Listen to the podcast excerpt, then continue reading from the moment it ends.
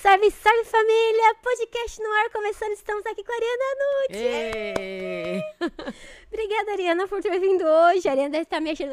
Agora não, ela já mexeu normal, mas no início eu era louca. É, não, eu achei que era muito jovem. Mas depois eu vi que não.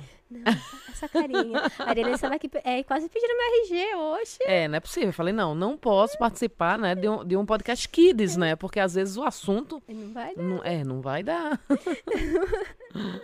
Antes a gente começar a bater aquele papo, Ariana, deixa eu falar aí pro pessoal sobre os nossos parceiros aqui do Ah, canal. boa. Bora! PC Maroto é a maior loja de PC Games da América Latina, pcmaroto.com.br. Pessoal, acessem o site deles e usem o nosso código de desconto aí, hashtag JosGamer5. Também estamos aí com a Nitrix Energéticos Isotônicos, a Galaxy, a maior fabricante aí de placas de vídeos do mundo, galaxybr.com. Acessem o site deles, pessoal, para vocês conhecerem.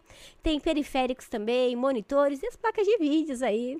E se você tem um canal de corte, você pode fazer o corte aqui do nosso podcast. Só aguarde ele terminar, não precisa ter autorização, né? Já estou te autorizando aqui agora. E se você quiser assistir esse episódio depois, né? Estará no Spotify. É só você acessar lá no Spotify, escre- escreve Josi TV que você vai encontrar aí sem a vinheta e tal, já direto aí na conversa, belezinha?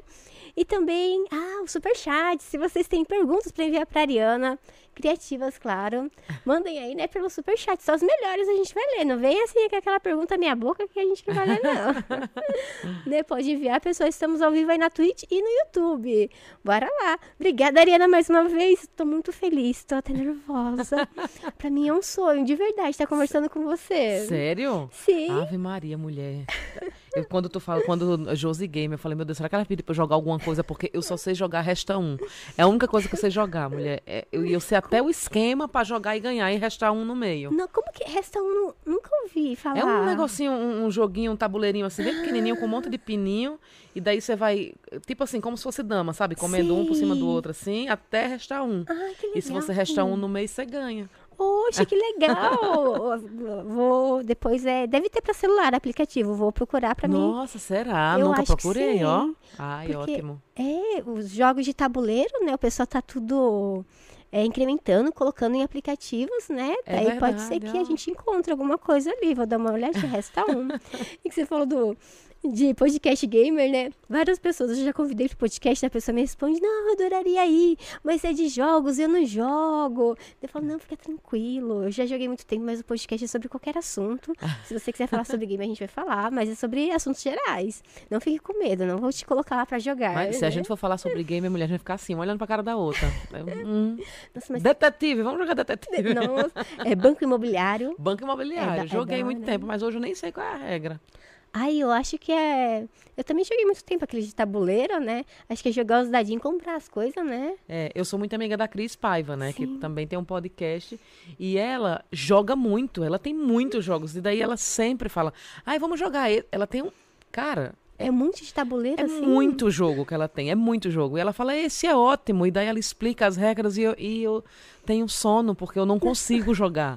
Porque ela só joga de noite também, aí eu tenho muito sono, entendeu? A noite pra mim é pra dormir. É pra mim, a noite é pra dormir também. Assiste a novela, já assisto cochilando e pronto. É a melhor coisa. Ai, adoro a Cris também. Então, eu conheci a Ariana. Eu tava falando aqui pra Ariana, a Ariana pela, pela Cris Paiva e pela Yasmin, pela Iá no Vênus Podcast. Eu assisti todos os cortes. Deu, nossa, que pessoa bacana, que simpática. Daí eu fui assistir com meu marido inteiro. Daí, quando eu tava assistindo inteiro, eu vi que eu já tinha assistido tudo. Daí o dia, Josi, você é louca, você já assistiu tudo pelos cortes, tá assistindo de novo? Daí eu, ah, tô assistindo com você, é diferente. E dava risada do mesmo jeito. Eu, meu Deus, que pessoa maravilhosa. Daí eu fiquei amando assistir todos os outros, os de Lopes e tal. Nossa, o do Di Lopes faz tempo, né? Faz tempo. tava 2018, eu acho. Sim, É, faz 2018, tempão. faz Daí eu assisti tempo. todos os outros, assim, antigos, porque é tão legal, inspirador. Você é uma pessoa que inspira, uma pessoa divertida, legal, sabe? Minha mãe fala que eu sou irresponsável. Por quê? Tem gente que se inspira, tem gente que diz que eu sou irresponsável. Por quê, né? Eu larguei tudo. Não, mas você foi correr atrás de uma coisa que você é, ia se sentir bem, sabe? Foi bom. Exatamente, é porque minha mãe é taurina, então ela não aceita muito mudança, entendeu? O Diego é taurino. É, ah, então, mulher, separa. Daí ele. Mas ele gosta das mudanças, sabe? Ele fala, Josi, tipo, do podcast, vamos fazer tal. Daí eu. Mas de. Eu tô já na live de games, tá tudo certinho, andar de casa, né? Tá na minha zona de conforto. E aí, Josi, é, larga mais ser preguiçosa.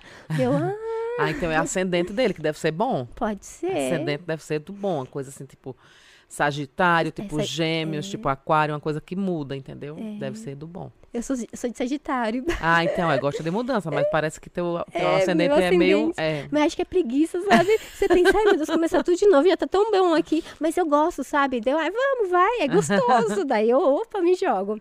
Mas é legal, assim, eu vi também o, o lado dele. É gostoso. E Ariana, como você foi assim? Tipo, como você chegou pra sua família e falou, pronto, eu vou largar minha carreira sólida de publicidade e vou fazer aí stand-up. É, como então, foi isso? na verdade, eu já morava aqui em São Paulo, né? Eu não conhecia stand-up quando eu morava em Maceió. É, Dá pra perceber, né, que eu sou nordestina? Dá? Então, Dá- Não, quando eu assisti o seu podcast, eu não percebi. Daí você falou lá da metade pro fim, lá na crise. É, Daí eu, eu, nossa, eu notei um pouquinho, mas acho que foi porque você falou. Se você não tivesse falado, eu não teria Oh, meu percebido. Deus. É. Aí eu, eu, aí eu já, já era casada já e tudo, já morava aqui em São Paulo. E aí, quando eu mudei, nem comuniquei a ninguém, porque a minha mãe já estava tantã, porque eu saí da nutrição para entrar na publicidade. Meu Deus. Então não queria causar mais esse transtorno, entendeu? Nossa, ela vai mudar de novo. Quando é que ela vai comprar uma casa própria? Porque a preocupação da minha mãe é ter uma casa própria. Sim. E, e eu sempre viajei com o dinheiro da casa própria. Aí ela fala, então você vai morar dentro das passagens. Porque. Mas é, eu prefiro viajar. Das estações. É. E eu me mudo tanto, mulher, tanto, tanto, tanto. Eu tava vendo um Twitter esses dias que fala assim: a, a média na vida de uma pessoa é você morar em 11 casas. a Gente, média. Nossa, é bastante. Eu moro há 12 anos em São Paulo. Em São Paulo, eu já morei em 11 casas. Nossa, só em São Paulo. Não dá preguiça de ficar monta guarda-roupa, desmonta guarda-roupa, você abandona tudo. Não, é. é Empacota, mala. é, nossa, eu, eu moro no Copan hoje. Eu moro no Copan há cinco anos. Eu já vou entrar agora no quarto apartamento. Oxe. Eu gosto de me mudar. Eu não Ai, sei o que, que é isso. Eu passo um ano, começo a ficar louca dentro. Mas é, é muito o sentido de casa, Uhum. assim. É, eu não gosto de apartamento. Eu não gosto, eu gosto de casa. Minha vida inteira eu morei em casa com quintal, com calçada e que você pode ficar na porta fazendo fofoca. Eu sempre gostei desse esquema de vida. É, E aí, quando cheguei em São Paulo, eu fui morar numa casa também. Morava numa casa ali na Vila Mariana. De vila, casa. E era maravilhoso, porque você chegava, você sentava na porta, comia bolo, tomava café com os vizinhos. Eu É, achava isso tudo. incrível. Aí depois eu me separei, fui morar num apartamento e aí não suportava morar em apartamento. Eu acho que Hum, apartamento. Nunca suportei morar em apartamento. E aí, aí agora eu tô mudando, mudando para um apartamento maior, que tem área de serviço grande, não sei o quê. Mas assim, eu sei que daqui a um ano eu Você vou dizer, ih, quero uma casa.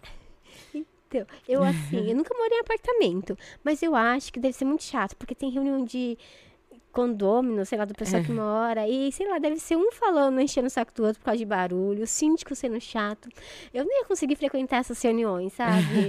é, Eu sou muito, como eu moro Será? só, eu, eu sou muito, cal- eu sou- não faço barulho, é. Eu no máximo que eu escuto é forró, que eu sou muito fã de uma banda chamada Baby Som. É, que eu amo. Que é de forró, mulher. Depois tu, tu ouve. A banda só existe agora pela metade. Mas eu amo do mesmo jeito, porque eram dois, que era Carlinhos e Cleane, Uhum. e aí saiu Cleane e tá só Carlinhos com a filha dele. Mas eu prefiro Carlinhos Cleane. E aí eu amo demais essa banda, então Sim. eu só ouço ela. E, e aí, só que no andar que eu vou me mudar agora, mora o síndico geral do Ai, Copan. meu Deus. E aí ele vai ter que ouvir Baby Som, entendeu? Vai, vai ouvir um pouquinho. É, mas eu não coloco nas alturas também. Eu sou, eu sou bem senhorinha morando. Eu sou quietinha. Eu sou bem quietinha, é. Acho que os outros iam me incomodar, sabe? Eu ia ficar emputecida. É, não, eu sou muito quieta. Eu tenho uma cachorrinha e aí ela não late, que ela foi resgatada, então ela não late, ela é calada o tempo inteiro. É. E então não tem barulho na minha casa. Eu tenho uma gata, menina. Nossa, ela mia o dia inteiro. Eu fico me perguntando, será que quando eu saio ela fica miando também? Porque eu não tô lá pra ver. É, não sei, mas tá- às, vezes fica. Não, acho que se imagina se tivesse no apartamento, acho que os vizinhos iam. Porque às vezes eu tô lá no computador, sabe? Você quer ficar calminha, tranquila, a gata tá miau, miau, miau. Ah, meu Deus. Que ela quer colo, daí você É. dá colo, ela fica toda ronron. Ai, meu Deus. E às vezes não dá, né? Que você tem que digitar lá, tal. Usar, pegar o telefone e tal. Mas ela quer carinho. Ai, que gostoso. E como é o nome dessa cachorrinha? Maria Rejane. Maria Regiane, hoje. É o nome de uma professora minha, Rejane. Aí eu coloquei, eu- quando eu adotei ela, adotei com meu ex-namorado, que é o pai dela hoje, né? Que é humorista também. E aí, hoje a gente tem uma guarda compartilhada. Ai, a gente já legal. separou, já faz tempo, tem três anos já, mas ele compartilha a guarda comigo. Ai, que bom. Que aí quando eu bom. viajo, ela vai pra casa do pai.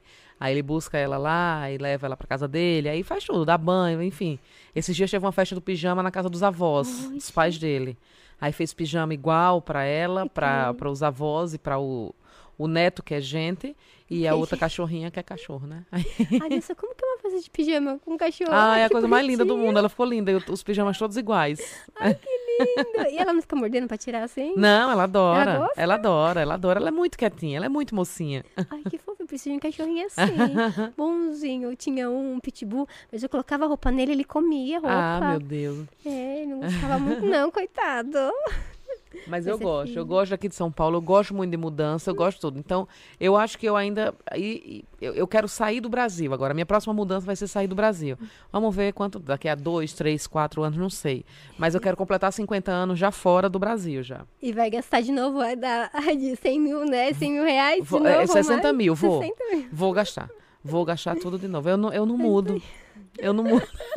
Economiza, menina, compra uma casa. Me comprou uma casa, essa tá igual a minha. Ah, mas é tão bom, né? Tipo, falar, ah, eu fiz, sabe? Porque vai É. voltar de novo. E a gente tá aqui, um dia a gente vai, então tem que levar as boas recordações, né? É, bons exatamente. é, eu gosto de mudar. Eu só tô feliz quando eu tô mudando. Uhum. E mudando qualquer coisa, mudando até a decoração da minha casa. Mas eu lembro que meu pai era assim também. É, meu pai era, não, meu pai Uhum. é assim ainda. Só que ele parou de ficar fazendo mudanças, né? É, mas assim, como a casa era da gente, era dele a casa, então a gente não ficava se mudando o tempo inteiro. Mas ele mudava todos os móveis de lugar, ele mudava o, o pano do sofá, ele re- coloca. Cara, é assim. é, então Trabalho, lá em casa sempre foi mudança. No Natal nunca era a mesma foto de um Natal e no outro Natal. A casa tava toda diferente. Pintava uma parede, trocava o piso, Oh. trocava a cozinha toda. Era assim ele. Ah, é gostoso, não Então. pegava. É porque no Natal você guarda aquelas lembrancinhas. Nossa, eu nunca decorava. Assim, minha mãe não decorava pra casa, eu também não decorava. Daí uma vez quando a gente tinha loja, eu e o Diego, de modelismo, carrinho de controle remoto e aviãozinho, deu uma vontade de decorar. Daí a gente foi lá naquelas lojas de 99 e comprou um monte de coisa. Que nunca é um 99, É, né? nunca Mais é. é. Daí tudo bem, ficou linda, tudo bonitinho, os, os Papai Noel e tal. Daí passou o Natal, eu pensei, meu Deus, aí agora, onde eu vou enfiar tudo isso? Dentro da caixa. Nossa, fica tudo amassado e feio pro próximo Natal, É, menino. É como eu gosto disso daí, eu deixo tudo nas embalagenzinhas. Então, vem aqueles tubos de bola de Natal, eu enfio tudo no negocinho e fica. E daí eu deixo tudo guardado. Mas eu acho que também isso Uma é. boa ideia. É, eu guardo as embalagens tudinho, mas aí ocupa espaço. Aí quando é no outro ano, eu não quero mais aquela decoração, quero outra, aí eu dou. É como- Ai, gente, eu, eu, É. eu não consigo economizar. eu não consigo. Daí eu pensei, ah, quer saber de uma coisa? Não vou mais decorar pro Natal, não. É tão bonito, nossa, mas depois você olha esse negócio e, ai, sei lá, não agrada. E daí você pensa, ah, vou gastar tudo de novo. E gasta uma grana, meu Deus. Gasta, gasta, né? Pra casa só fica bonita. É, fica aquelas é, pisca-pisca assim, ai meu Deus. Menina, eu sonhei com o Natal esses dias. Eu sonhei que eu tava enrolada com um pisca-pisca. Nossa, que agonia. Mas você ficou agoniada? Não, eu Tava tava- presa? Não, eu tava feliz. Acho que é porque tu é gamer. Eu acho que é isso. Dá até vergonha de contar. Eu, eu contei, foi, deixa eu ver, foi ontem, foi pro. É, foi pro Marcos Bulhões. Então eu sonhei com o Danilo Gentili, o Léo Lins, a, a Ju. E o Léo Lins com aquele, sorriso- sabe aquele sorriso quando ele Sim. tá fazendo aquelas piadas assim, parece o Coringa, assim? Sim. Ele tava sorrindo aqui lado e eu tava andando assim, toda apertadinha, porque eu tava toda enrolada nos negócios de Natal. e eu falava assim pra eles, nossa, parece um sonho. Daí Eles sorriam pra mim, daí eu acordei. Eu, ai, que horror. Eu não devia ter falado que parecia um sonho, né? Daí eu, sonho louco. E aí tá no Halloween, né? Ia ser legal se eu sonhasse com bruxinhas, né? Sei lá, de abóboras. no Nossa, mas sou eu que estava fantasiada de árvore de Natal. É, é, Estranho. é ficar presa, eu acho, não. É, sei lá. o Eu tava, eu tava falando com uma amiga minha ontem sobre sonhos. Eu, a Cíntia e a Isadora, que é filha de um humorista que chama Alexandra Dias, e a Cíntia Cirino também é humorista, é, que- conversando sobre sonhos, né? Tipo, ela perguntou assim: você já sonhou que você tava assim, nua, na rua? Cara, aí a Isadora, que é a filha da Alexandra, tem 13 anos, só começou a, a rir muito. Ela falou, meu Deus, que vergonha. Eu falei, é muita vergonha, mas eu já sonhei. Sabe, que você tá no meio da rua, assim, de repente você aparece pra lá, você fala, "Ih, meu Deus, é eu-" sabe? E, você, e eu acordo assustadíssima com isso. É terrível. Nossa, é muito ruim sonhar assim. Eu Eh. Sonhar caindo da cama. Sonhar com alguém assaltando a sua casa em algum perigo, assim, meu Deus, eu aco- eu acordo suada de É medo. horrível. É. Morrendo em sonho. É. E, e, e eu- e, assim, quando eu me separei, o meu maior problema era assim, e se eu ficar doente? É. Eu não tenho a minha mãe, eu não tenho o meu marido, eu não tenho a família do meu marido. Como é que eu faço eu aqui em São Paulo aqui, sozinha? Né? Eu tenho muito medo de morrer, de repente né, acordar morta e, né, e não. Não tem ninguém pra ajudar. É, Nossa, eu mas, tenho medo. mas é uma neura que eu também tenho. É. Né? A pessoa acordar em casa lá, lá no Copan, que tem muitos apartamentos, às vezes teve uma vez Às vezes não dá Contando nem pra gritar. É, contando histórias mórbidas, né? Teve uma vez que tinha um homem bêbado que morava no meu andar. E aí. E aí, pronto, passou, tá? A gente já tava na, na pandemia, né? É, e começou um mau cheiro muito grande, muito grande no meu apartamento. Tinha uns mosquitinhos, mosquitinhos, mosquitinhos. E eu, eu falava, meu Deus do céu, tá fedendo muito. Eu achava que era, tipo, do lixo, porque eu morava próximo aonde ficava o lixo, né? O lixo do condomínio. E aí eu ia no lixo, cheirava o lixo, ia levava é, veja multiuso pra botar ali desinfetar, dentro, né? pra ver o que que era, pinça, um monte de coisa. E nada, e nada, e nada. E tipo, três dias depois descobriram que era o homem que tava morto dentro do apartamento. Cara, Meu Deus, e era porta de frente assim. Que medo que eu fiquei, Deus que medo, que medo, que medo. E como descobriram? Desculpa, porque tava fedendo muito. daí e aí a- o andar inteiro eu morava no bloco B do Copan, que é um bloco que tem muitos apartamentos Uhum. nessa época. Acho que tem 20 por andar nesse bloco. E aí ele morava de frente, só que tava fedendo já o andar inteiro, o andar de baixo, o andar de cima. Nossa, foi bem intenso, viu? Bem intenso. E pra eu dormir, sozinha em casa.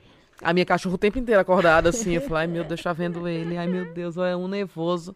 Foi triste. ela, É. Sim, dormir. Eu tenho medo dessas coisas. Ai, e vizinha a minha casa agora, porta como é? Vou me mudar. Já tem uma senhorinha, senhorinha, bem senhorinha. Ixi, eu falei, vou mudar pra não ter problema, né? É, já deixa, deixa o seu número pra você passar mal, me liga. Mas eu já falei, já. É. Eu já falei, eu falei, eu falei isso. Eu falei, ó, qualquer coisa, liga, meu celular tá aqui, ou então toca lá na campainha. Dá um grito, né? é, que também, é porta com porta agora, que eu moro num andar que tem menos apartamentos, e aí ela, É. é, ela mora porta com porta comigo. Mas é terrível isso. Nossa, tem uma senhorinha amiga nossa, aconteceu mais ou menos isso. É, a irmã dela, é, nossa, é, é sur- surda e cega e mora sozinha. Não, não queria morar com ela. Ela fala é, que a irmã não tá acostumada, né, ficar na casinha dela tal. Daí, né, ela foi visitar a irmã dela, né? E a irmã dela nunca tava em casa, nunca tava em casa. Ela, nossa, o que tá acontecendo, né? Três dias insistindo por aí, né? Mais ou menos uns dois, não sei. Dela, nossa, deixa eu tentar, né? é, olhar assim pra, pelo vídeo, não via nada. Dela ia chamar o chaveiro, né? Pra michar, né? Pra abrir a porta, né? Da irmã dela pra ver se tava tudo bem. Mas antes ela decidiu pôr a mão na fechadura. Ela pôs a mão na fechadura, a porta tava aberta. A, a, irmã dela tava caída no chão, sabe? Tal. Ai, é triste, né? É, foi, nossa, foi terrível, coitada. E você vendo a cena, ela contando, né? Eu vi a cena, coitada. Ela tava acho tentando pedir ajuda. Mas acho que é terrível você mora sozinha e não, não tem ninguém, nossa. É, ninguém perto, mas aí mora, aí lá moram todos os meus amigos, entendeu? Cada um em um andar diferente. E aí, tipo, a gente tá sempre se comunicando. Tipo, ah, vamos tomar café da manhã? Tá, vamos tomar. Cadê a Ana? Cadê a Ariana? A Paulo tá aí, chamada, acorda. né? Minha gente, cadê vocês? Não sei o quê, sabe? E a gente sempre tá se falando o tempo todo, porque pra não acontecer isso, né? É. Não, é verdade. Ai, gente, a gente fala, né? Mas são coisas que acontecem. Deus nos... Né? Ai, meu Deus, só que cuide de todos nós, né? Né? São coisas assim, meu Deus do céu. E, e Ariane, como você chegou lá pra sua mãe? é, você veio pra São Paulo, né? Que você contou. E daí você começou. Como foi o seu primeiro stand-up? Assim, é, e as piadas? O pessoal deu risada? Meu Deus, olha, o primeiro stand-up, eu fiz um curso da Carol Zócoli, que hoje é minha parceira no- na Culpa é da Carlota. É, eu fiz um curso com ela. E aí ela falou assim: Olha, eu gostei muito do seu texto, e aí eu queria que você fizesse um open mic, que são os primeiros cinco minutos, três a cinco minutos que a gente tem quando você começa a fazer stand-up. Naquela época, tá? Hoje mudou um pouquinho. E aí, isso, isso vai fazer 10 anos já. É. Aí ela falou: ah, tem o Humor de Salto Alto, que lá, no- lá no Beverly Hills, que é um grupo que é da Cris Paiva, da Michele Machado e da Marley Cevada. Você não, você não quer fazer um open lá? Eu falei, ah, quero. E aí eu falei com o pessoal da minha agência e alugamos um ônibus. Foi muita gente. Tinha cento e poucas pessoas da agência dentro do Beverly, que cabe só cento e poucas pessoas, mas estava entupido de gente. E foi todo mundo da agência. Eu estava na minha zona de conforto. Todo mundo já me achava engraçada. Só que não tinha visto ainda eu fazendo um texto, né? Só que eu fiz um texto sobre a minha vida e as pessoas conheciam meio que a história. E daí eu fiz e todo mundo ria muito, muito, muito, muito. E eu falava. É, eu tava nervosa, mas eu tava muito com as pessoas que eu conhecia. Então, pra mim, tava tranquilo, né? Que eu já fazia isso. Festas de final de ano, já ah, tirava brincadeira com um com o outro no microfone. Mas depois, não. É, aí fiz esse primeiro show. O meu texto, se eu fizesse esse texto hoje, eu seria presa. Nossa, eu gosto tanto desse humor que hoje se a pessoa seria presa. É, eu seria presa. É, Que horror. é, tinha muita coisa assim, na verdade, não coisas proibidas, mas tinha muita ironia. E aí depois, né, o tempo foi passando e as coisas foram mudando assim. e aí eu falei, ah, não. Eu quase fui, eu quase fui processada por uma piada é, que eu falo de nordestino, mas não falo nordestino porque eu sou nordestina. Né? Eu falo que eu sou publicitária, mas já tem um tempo que eu pedi demissão, porque eu acho que combina mais com o nordestino tá desempregado aqui em São Paulo. Ai, Falei de mim. de você. É. Aí, mas aí uma pessoa do Nordeste ficou incomodada e aí foi na polícia, denunciou, não sei o quê. E daí eu fui lá na polícia. Quando cheguei lá, eu falei, bom dia. Aí o homem, você é de onde? Eu falei, de Maceió. Como falando, mas é xenofobia. Eu- Eu falei, é, então. Aí pronto, ah, tá, arquivado. E fui embora, mas aí eu parei de fazer a piada, tá? Parei de fazer e parei de fazer as piadas que eu fazia também. Eu acho que eu sou da, dessa época eu faço só no meu solo um setzinho, que são das palavras que significam outras coisas aqui em São Paulo e no Nordeste. É, legal. É. É. tipo, acho que é pão no, no sul, eu sei é cacetinho, né? É. que é, é estranho, né? Você chegar no, no Nordeste eu não conheço, eu não lembro de algumas palavras. Não, lá, assim. é, lá no Nordeste é pão francês, É mas pão não- francês? É, pão francês normal. Pão francês. Aqui- Aqui é pão também, É né? que é pão. Pão de sal. francês. É, não, é pão de é, pãozinho normal. Pão, é. pão Aqui eu chamo pão também. Lá também, Maceió chama pão. Mas lá, lá em Maceió, que é de onde eu sou, tem vários tipos de pão. Então tem o pão, o pão francês, tem o pão seda, que é o pão de seda. leite, que vocês chamam. É, tem um pão criolo, que é um pão que, que ele é- Poxa, esse são duas, dois pedacinhos assim que você quebra ele como os peda Ele é desse tamanho ah, assim. É gordinho assim. É, ele tem dois qual- pedacinhos assim. Aí você, né? É, tem o pão doce, que também é diferente do Ah, pão, pão doce, daqui. Aí tem o pão Roberto Carlo. Roberto Carlos. Não, Roberto Carlo. Roberto? Por quê? Roberto Carlo, porque é assim que falam. Roberto Carlo. Ele tem uma perna de o pão Roberto Carlo, que é um pão é um pão seda, que é o, pão de leite com uns coquinhos queimados em cima, um polvilhado assim, de, de Ah, acho pouquinho que é pão de queimado. coco que a gente fala aqui. É. Aí tem vários tipos de pão. Tem pão carteira, que é um pão que você abre com a mão, assim, parece uma carteira mesmo. Lá tem muito pão, aí você escolhe. Aí você chega na padaria e fala, eu quero surtido. Aí ele vem com Um um monte monte de na sacola diferente, né? Mas. Aí eu faço essa piada hoje, ainda que foi da, da época do meu Open, mas não tem mais outras piadas, não, porque eram mais, mais pesadas, assim. Então eu falei, ah, não vou. É, o mundo tá ficando chato, É, né? não vou fazer, né? Pra também porque eu quero trabalhar. Não, é. É. Porque acaba sendo barrado. É, né? e aí eu deixei pra usar toda a minha ruindade Ruindade. no FDP que eu participei, né? Que é o Fight de Piadas lá no, no programa do Danilo. É, eu vi que você chegou na finalista, né? É, eu- eu ganhei. É, você ganhou, verdade. Mas, mas aí, aí ali podia, quando eu vou fazer fritada. Então eu vou com coisas mais ácidas, mas no palco hoje eu não uso. Nossa, é tão legal fritada, né? Mas dá uma É. dó, sei lá, né? Nossa, a pessoa já chorou na fritada? Não, porque Não. sabe que vai ser daquele jeito, né? Vai ser sempre pesado. E eu assistia fritada e eu achava incrível É na época que eu era legal, open. Nossa, eu adorava. Eu falava, meu Mas Deus, como é que a tá pessoa aguenta? Então, É, e daí aguentar sem chorar. Nossa, eu achava a Cris, eu assistia a Cris e a Mel, a Mel Marra e a Cris Paiva. Meu Deus do céu, como elas são incríveis. E aí eu assistia, eu falava, meu Deus, um dia eu vou participar disso, um dia eu vou participar disso, vou participar disso. Ficava desesperada pra participar. Quando o Danilo me chamou pra fazer o FDP, eu fiquei doida. E aí eu, eu participei primeiro, meu Deus, não, participei primeiro do FDP. E aí no mesmo ano que eu fiz FDP, que foi 2018, eu fiz fritada também. E aí eu amei os dois. E o, frita... o FDP é mais pesado.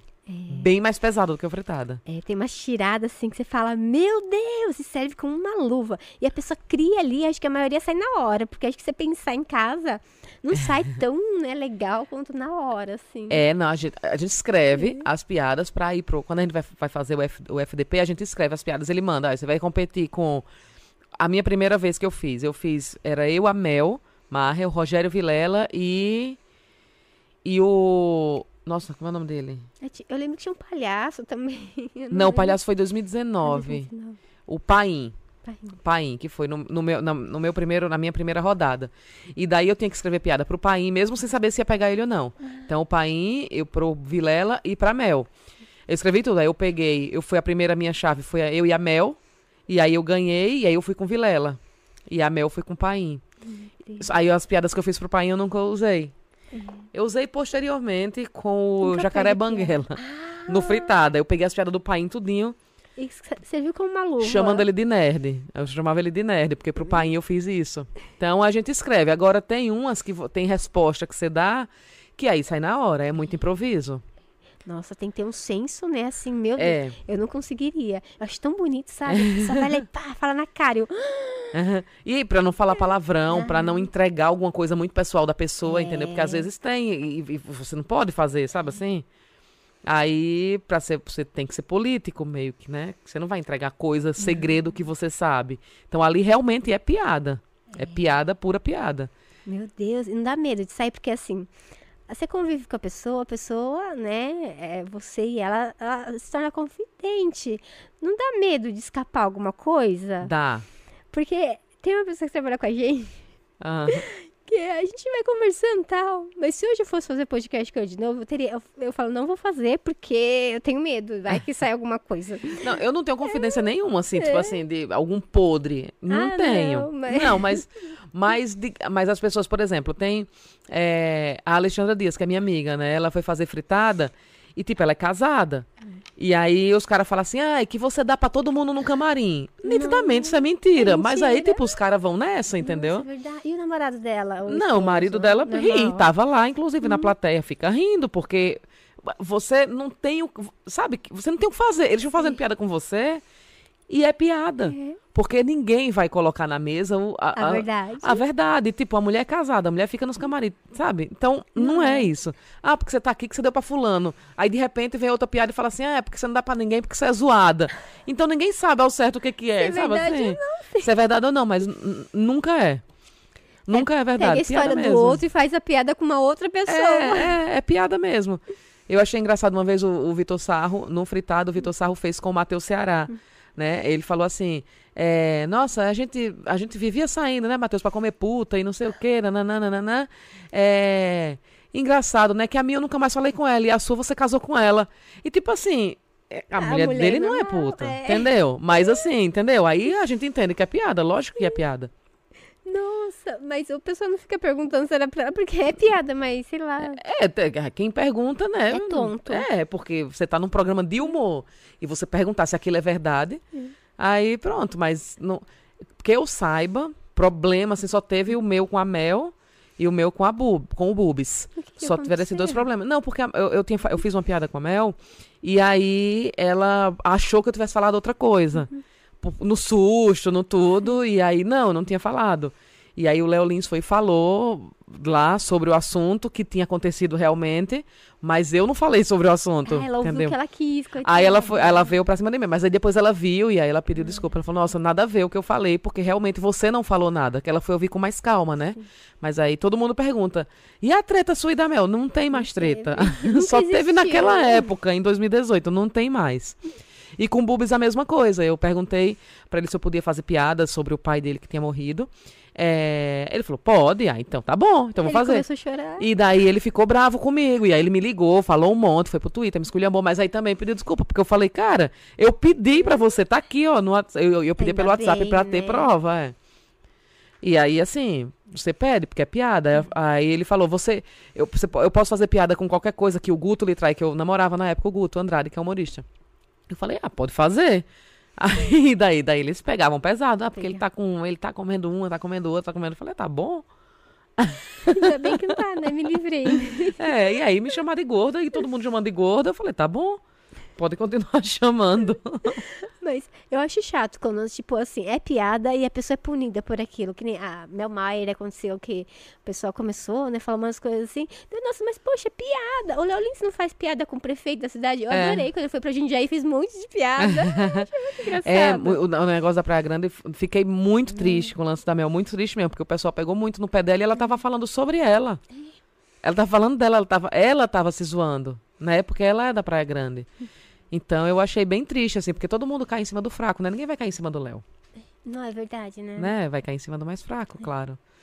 Ah, mas é terrível isso. Poxa, é uma piada, né? É. Caramba, dá risada, não gostou? Sei lá, fingir que não viu, vai É. fazer outra coisa, muda de canal se tiver no YouTube. Mas é que você só ri da dor do outro, né? Você, porque aí você faz uma. Se ele fizesse uma piada com, sei lá, com Santos, eu nem sei como é a sequência das praias aqui em São Paulo. Mas você vai falar de Santos, aí, tipo, aí o povo da Praia Grande ri. Ah, porque é Santos, entendeu? Não sei se existe uma rixa, mas lá no Nordeste, por exemplo, Recife e e Maceió tem uma rixinha. É, Recife e Salvador tem uma rixinha. Então, quando você tá, tá em Salvador e você faz alguma piada do Recife, eles morrem de rir, mas se faz alguma piada de Salvador, e tu fala, ah, não, Salvador não. tá- Entendeu? Ah, Maceió não, mas é só se estiver falando do outro. É que nem Brasil a gente faz um monte de piada de português. E lá acho que em Portugal eles fazem piada de brasileiro. Faz, piada também. brasileiro, É faz. normal, é piada. Mas é piada, é, mas eu acho, tem muita coisa que é piada, tem muita coisa que é ofensa, mas no caso da Mel, foi, é piada mesmo. E eu assisti aos vídeos, a Mel... Cara, a Mel, quando eu entrei no stand-up, eu fiquei, assim, completamente encantada com a Mel. Eu nunca vi ninguém ter um texto tão incrível quanto ela. A Mel, pra mim, é assim, ó, com o cu da, da- escrita do stand-up, assim, mundial. A Mel tá num lugar que é mundial, sabe? A Mel, Paulo Vieira e Igor, Igor Guimarães.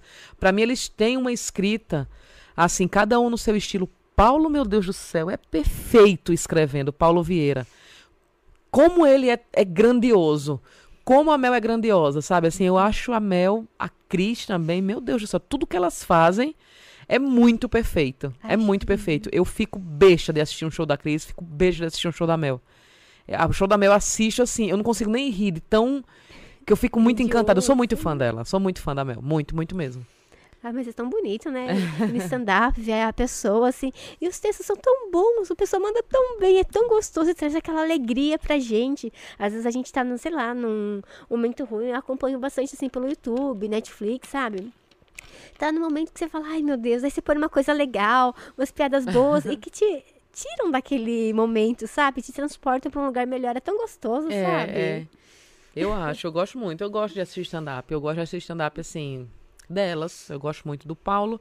Não tem jeito. Parece até que é de amizade que eu tô falando, mas não é. É de talento mesmo. O show do Paulo, cada show dele é muito engraçado. Textos que ele tem muito antigos, textos da época que eu conheci. Tem texto que ele tem faz 12, 15 anos. Meu Deus. E que hoje tá mais do que perfeito esse texto, super atualizado. Ele coloca coisas. tem- ele tem um rio de textos também, ele tem muita coisa. Também fica encantadíssimo olhando. O show muito engraçado. O solo dele vai voltar em cartaz. O solo do Igor também vai voltar em cartaz no Teatro Morumbi. E, nossa, assim, tem graça sempre, porque é sempre outra coisa. Você assiste Sim, sempre outra coisa. É a mesma coisa, tá? É o mesmo texto. Mas quando você vai, parece que ele tá fazendo outra coisa diferente. Ele vem com outra palavra do nada, sabe? Me surpreende É. também. Eu gosto, eu sou muito fã dos meus amigos. Eu ando com os meus amigos porque eu sou fã deles, sabe? É, bom, assim, É. a, a gente é reflexo das pessoas que a gente é, tem ao nosso redor, Sim. né? Daí a gente acaba refletindo, elas são boas pessoas, tal, mandam bem, daí a gente acaba também saindo pelo mesmo lugar. É tão bonito É. isso. E, e esse time pra piada, você tem desde quando você era criança? Olha, eu não sei, mas assim, as, eu, as pessoas. engraçado? É, o pessoal me achava engraçado. Eu gostava de fazer muito.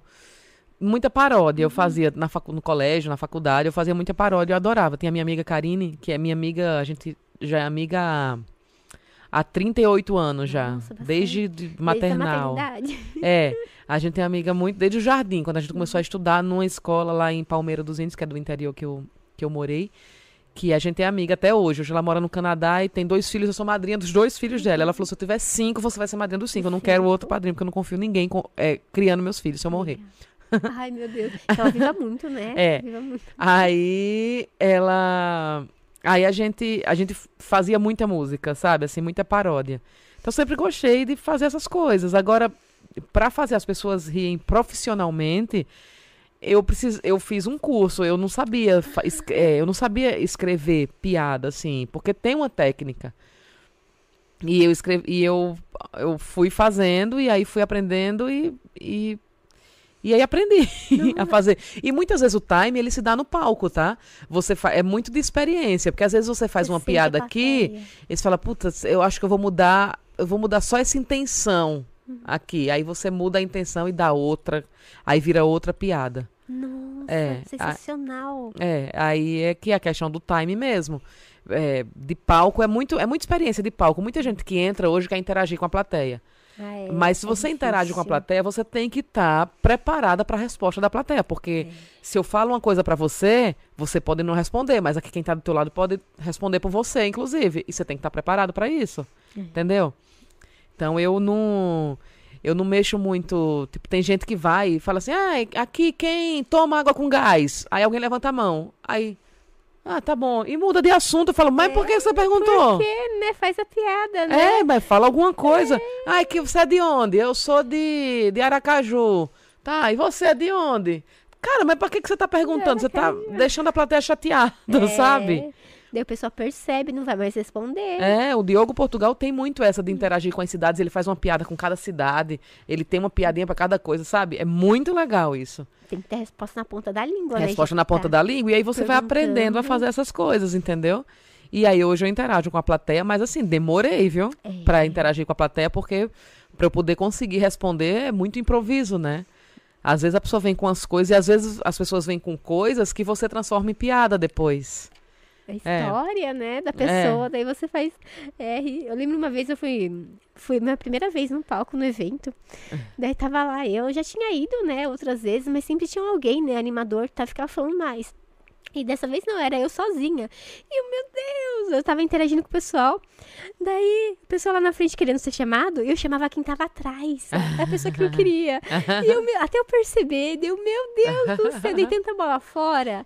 Daí, mas foi alguns minutinhos. Aí eu comecei a perceber que não ia dar. Porque eu pensei assim, vou chamar quem tá lá, porque daí o pessoal vai ficar mais feliz, vai todo mundo falar que quer. Daí a pessoa não tava com vontade de ir pro palco.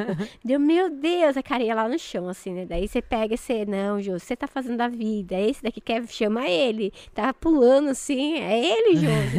é, nossa, que horror. Eu só falo com gente que tá na frente por um único motivo. Eu Você não enxergo.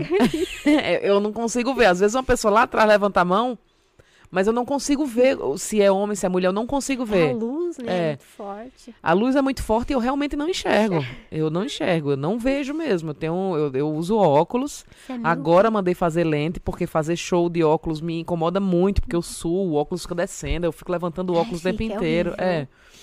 E é muita luz também, e reflete no meu olho, porque a lente entre reflexo, a, a luz vai direto no olho, e aí eu ficava. Enfim é, eu não vejo. E aí eu fui fazer um show em Salvador e comecei a falar com uma moça que estava na minha cara. E eu chamando a mulher de véia, não, porque a, a senhora é que nem nós, né? Nós véia, não sei o quê. Quando eu fui olhar, era uma menina. E eu fazendo piada com a mulher, com a, com a menina, a menina devia ter uns 25, vai. Uhum.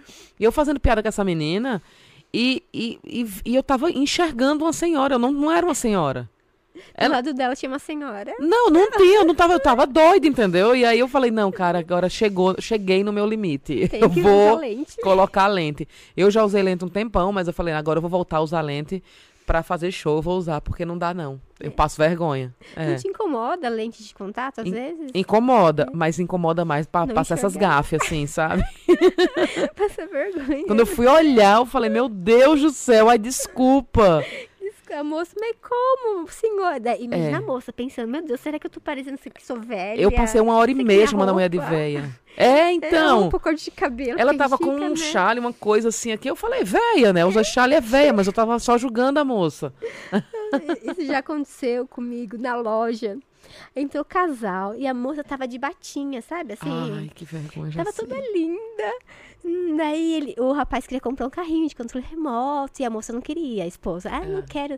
Daí eu querendo vender, eu falei assim, não compra, né? Daí aí o herdeiro vai brincar junto, né? Eu pensei, ela, herdeiro. Qual herdeiro? Entendeu? Você não tá grávida? Ela, não. Ai, que vergonha. Eu abri um buraco pra dentro. Ai, meu Deus, é. Eu acho que nunca mais a menina vestiu aquela batinha. Porque tava tão fofinha, sabe? É. Acho que ela tava assim, ela tava linda. Ela podia ser magrinha, mas a batinha tava assim, sabe? Daí você olha, olha, que coisa fofa, tá grávida. É, mas é muito isso. Uma vez, uma vez falaram, a senhora quer passar na frente, na fila? Eu falei, quero. Né? Não me importei de, tá, de parecer grávida. Eu tava me importando que eu tava saindo daquela fila do banco imensa. e eu passei mesmo. Pra lugar em ônibus é bom também. Não me incomoda não se acharem que eu tô grávida. A senhora quer sentar? Quero. Não, é bom isso. Aí ontem eu tava tão cansada, a gente parou no Carrefour, né, que tem um McDonald's, né, dentro. Daí na hora de sair, a gente tava assim, tava dirigindo, saindo com o carro, a menina parou pra me continuar. Daí eu tava continuando, daí o Dijoso, para, deixa ela ir. Daí eu parei, deixei, porque ela parou pra me deixar eu ir, daí eu tava tão cansada que eu ia embora, sabe? É tipo, ah, a pessoa parou, então tá, eu vou embora, né? né? Tá sendo educada, eu tô cansada, daí deixa eu ir embora. É, mas coisa é assim. mesmo. Ave Maria. Economizar tempo em filas é a melhor coisa. Ai, é horrível, né? Credo. Nossa, fila de banco ninguém merece. Nossa, é quilométrica, meu Deus do céu. Ai, que horror. Tá sempre gente com problema, né? A gente, você, vai, você vai pra fila do banco é, é porque tem algum problema. Ninguém vai mais na fila. É, porque, sei Problema lá. com cheque. é, Nossa, que vai coisa receber ante- dinheiro, não. A pessoa vai, vai pra gastar, é, resolver problema, conversar com o gerente, quebrar pau, porque é horrível. É, mas eu, eu, sou, eu sou uma pessoa assim, que eu não vou em banco, mas eu vou em não vou. lotérica, mulher, porque eu só consigo pagar conta em lotérica, porque eu não acredito. não- aplicativo. Ai, menina, eu tenho os aplicativos tudinho, mas eu acho que tem sempre algum hacker Não, menina. pra roubar 200 reais que tem a minha Não, conta, né? Eles vão roubar gente muito rica, tipo, milhões. Ah, mas É. eu falo que eu sou. Será que o povo não acha que eu sou mesmo? Ah, menina, é, paga as contas. Minha mãe tinha medo. Daí quando eu morava com ela, ai, eu podia pagar pela internet. Eu morava tão longe, mas tão longe assim. Tipo, eu tinha que ir a pé até o ponto de ônibus, era um morrão. Era 40 minutos andando pra Ai, pegar não. ônibus. Daí ia no centro de Jundiaí, mais uma hora de ônibus, pra pagar a conta pra minha mãe. ai, daí eu aprendi a pagar pelo aplicativo. Daí depois eu me casei e tal, aprendi a pagar as minhas contas pelo aplicativo. E a minha mãe não deixava eu pagar as contas dela. E... Mas paga, você vai economizar tempo. Ai, eu gosto, eu sou velha. Eu gosto de ir na lotérica pagar, tipo, Perde tá grampeado assim, o. o É sensação de tá grampeado. felicidade. Ai, a eu digo, nossa, tá pago, meu aluguel tá pago, ai, graças a Deus, Eu sabe assim? acho legal isso. Porque é muito frio o celular, entendeu? Não tem um comprovante pra você passar na cara da tem. sociedade que você tá com as contas pagas, entendeu? Não tem.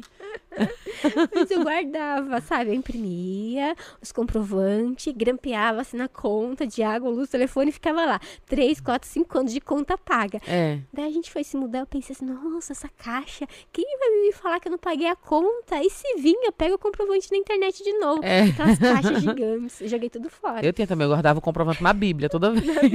Nossa, acho que essa Bíblia ficou enorme, precisa de umas 10, né? Porque é É. tanta conta. Eu colocava, só o amarelinho da lotérica lá. Ai, pai.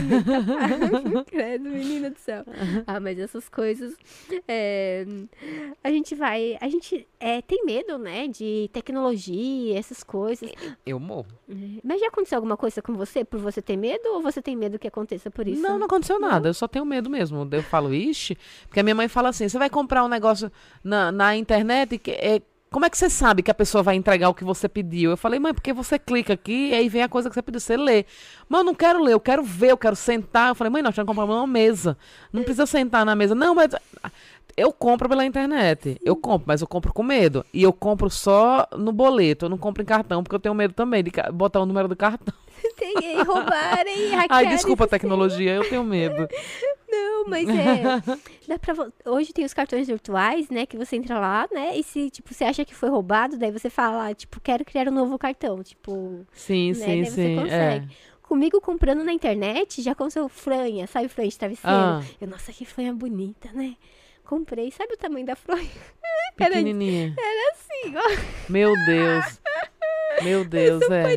Nossa, é, a pessoa tem uma raiva, né? Uma raiva com ódio. Nossa, e aí, por exemplo, comida. Tava escrito lá na descrição, eu que não li. É, eu, eu pedi comida. Toda vez eu tenho um problema pra pedir Ai, comida é, por internet. certa. Nunca vem certo. Aí eu prefiro ir comprar no local, entendeu? Então eu já me programo pra não pedir. Eu não peço, não uso nenhum aplicativo de, de comida, De porque, comida. Porque não chega certo. Eu já usei muito, mas nu- nunca chegou certo. Eu Juro por Cristo, Mas nunca sim. chegou certo. Não, mas às vezes, tipo. Sou eu o problema. se vem faltando, ou se não é. ah, mas daí a gente liga pra reclamar, a pessoa manda. Mas às vezes você tá morrendo de fome e você for ver errado. Eu vou te mandar foto. Mas na próxima você me dá um desconto, porque eu É. vou comer isso daqui mesmo. Tô morrendo de fome, vai demorar mais uma hora. daí a pessoa, não, na próxima a gente dá um desconto, não sei o quê. Porque às vezes você tá com vontade de comer uma coisa, vem outra. Mas você tá com tanta fome, aí vai você mesmo. É, exatamente. Aí no saco. Não, não acontece. Você viu que o iFood foi hackeado? E mudaram todo o nome dos restaurantes. Nossa, não, não vi. Ah, eu vi um burburinho no Twitter, eu vi. Deu, meu Deus! Aí falaram que não vazou os dados dos clientes. Eu fico, meu Deus, que medo! Daí eu já tô até com medo. Já vou lá mudar o número do meu cartão de crédito. Que passa no iFood. Vai aqui, né? Meus dados estão lá. Certo que a pessoa vai pagar. Vai tentar passar, né? Daí vai falar assim, ó, tipo, tem. É, você está devendo tanto. Vai vir uma conta pra ela pagar. Mas deixa eu deixar meu númerozinho lá guardado. É, quando for comprar de novo, cadastra de novo. Cadastra de novo, é mais prático. É. Comigo já aconteceu de é, ir no banco, a gente. A gente tava. Tinha loja em Jundiaí, daí a gente ia comprar uma loja em Campo Limpo, em Campinas, né? Daí a gente foi lá, né, com o dinheirinho, um saquinho de pão, tipo, era. Ia comprar o estoque de uma loja em Campinas. Acho que tipo, era 10 mil reais. Daí a gente ia Aham. transferir. Ia dar o dinheiro lá no banco pra colocar na conta da pessoa, né? Era um dinheiro que a gente tava guardando, tá? Chegamos lá no banco, o. A menina pegou o dinheiro e como que é? Não caiu na conta da pessoa, sabe? E daí ela queria que a gente ficasse lá esperando, a gente tava morrendo de fome, queria ir embora. E como que o dinheiro não caiu na conta da pessoa? Aí, aí veio o gerente, foi o dia inteiro, sabe, menina? Nossa, e conseguiu colocar? Ai, graças a Deus, porque tinha as imagens da gente lá no banco com o Ai, saquinho. nossa, que medo, tá com- vendo? já aconteceu também da gente, em Jundiaí, no Maxi Shopping, é, depositar o dinheiro, sabe? Tipo, final de semana, sábado, a loja ficava aberta até meio-dia. A gente foi depositar lá, sei lá, dois mil reais, né? Pra não ficar também com- andando com dinheiro. Sabe esses caixas é, eletrônicos de shopping que você consegue depositar? Eu acho que não existe mais. Mas na época existia e não saiu comprovante. Beleza, a gente pensou a máquina tá com problema. Daí a gente foi embora e o dinheiro não caía na conta. Ai, Passaram meu uns dias. Gente ligou, né, pro gerente. E, né, o que que aconteceu? Daí ele, não, ninguém depositou. Daí, não, claro que a gente depositou. Mas não saiu comprovante. A gente não tinha nem como é, comprovar. E a gente tinha o costume de pôr o dinheiro assim e não escrevia nada no saquinho. Sim. Ou escreveu. Acho que o dia fez uma. É, não escrevia nada tal. E colocamos. Eles tiveram que pegar o carro, a empresa de carro forte, puxar a imagem e ver a pessoa contando e tal. E ver se era o nosso, o nosso saquinho lá com o dinheiro. Mas foi-se um tempo que a gente ficou sem o dinheiro para pagar as contas. Nossa, mas conseguiu? Conseguimos. Duas Ai. vezes. É sorte, né? Não É, sei, sorte. não. Não, sorte de conseguir, né? É. Recuperar. Imagina, perder dois mil reais hoje em dia é dinheiro, né? É, o gerente foi até com a gente na, sei lá, na empresa de carro forte que faz o transporte. A gente entrou dentro da empresa, assistimos as imagens internas e eu, meu Deus, você acredita? E a pessoa lá contando, daí era o nosso envelopinho, porque dava pra ver pela câmera lá e tal. Mas viu alguém pegando? A pessoa que Então, pegou, não. Não dá pra. A gente acha que deve ter se perdido, né? No. Na hora que foi do Na- shopping. No pro- malote. é, Nossa. sei lá, vai que cai no canto, não sei o que aconteceu, mas aí você pensa um milhão de coisas. Desde aquele dia a gente pensou assim, sempre que a gente for fazer, a gente vai preencher, porque dá uma preguiça, né? É. Preenche certinho lá, mostra pra câmera, mostra, assim, tira foto pra ver o númerozinho, né? Que sempre tem o número e põe. Sim. Mas nunca mais a gente foi fazer, nem sei se mais existe. Agora tudo, época- tudo tão online, né? Então nem, nem precisa. Mas numa época a gente ficou meio tirando foto ali do saquinho, sabe? Quando ia depositar o dinheiro, o cheque. Ah, mas é, um né? real, Tá se né? resguardando, é isso, assim mesmo. É, ó, qualquer coisa tá aqui, ó, sociedade. Guardei, o dinheiro tá aqui, o banco sumiu, a gente quer nosso dinheiro de volta. Mas demorou, menina do céu. Mas graças a Deus, esse negócio de pagar conta, sempre que a gente paga a conta, pagou mesmo. Ah, É. ótimo. E não, não acontece de voltar. e, e no seu segundo show, Ariana, você falou que o primeiro, né, foi o pessoal Sim. tudo da equipe sua que você trabalhava e tal, e ficou o pessoal lá, torcendo por você. E o seu segundo show, o seu próximo show que não foi o pessoal que você trabalhava? O segundo show fez no Comedians. normais. Nossa, olha. Aí eu caí em mim. Eu falei, meu Deus do céu, o que é que eu tô fazendo da minha vida? Nossa, foi horrível. Foi uma água sensacional. Água é quando ninguém ri de nada. E ninguém riu de nada. E eu fiquei desesperada. Eu falei, meu Deus do céu, eu sou, eu sou péssima. E aí quem tinha me indicado pra ir pro Comedians foi o Rafael Cortez. E daí ele estava lá apresentando também. Ele me chamou e falou: Eu juro que ela é boa quando eu saí do palco. Eu falei: Meu Deus do céu, que vergonha. Aí pronto, aí depois eu participei de um concurso de stand-up lá com a Carol Zócoli no, no bar, que era até do Rafinha, chamava Frei Café e Coisinhas, ali na Frei café e Caneca. E a gente fazia lá no subsolo, fez o concurso, aí eu ganhei esse concurso de Open Mic. É, foi que até que o Luiz Paixão foi me assistir e eu fiquei muito nervosa porque ele era muito famoso, entendeu? Eu falei, meu Deus do céu, o Luiz Paixão tá aqui. Aí eu falava pro Guto, que depois eu comecei a namorar, eu falei pro Guto, "Cê- eu falei, você viu quem tá aí? O Luiz Paixão. Ele falou, ele é meu amigo. Eu falei, você é amigo de famoso? Que legal. É. Aí a gente. Aí eu fui fazendo lá, fui pegando mais prática, né, de palco, assim. E aí eu comecei a fazer no Teatro Folha, sempre, sempre, sempre. O que facilitou muito também a minha vida é que eu tinha carro. Ah, legal. Daí pra e aí, deslocar. é. E daí eu já era mais velha também. Eu comecei com 33 anos, né? E- mais velha do que as- os meninos que faziam na época, né? Aí eu conheci de cara o Igor Guimarães, o Guto, o Fábio Moreno, que não tá fazendo mais, o Paixão, o Luiz Paixão. E aí depois, um ano depois, eu conheci o Paulo Vieira. E a gente ficou amigo. Eu, o Paulo e o Igor, a gente era muito amigo, assim, junto. E o Guto, que a gente começou a namorar.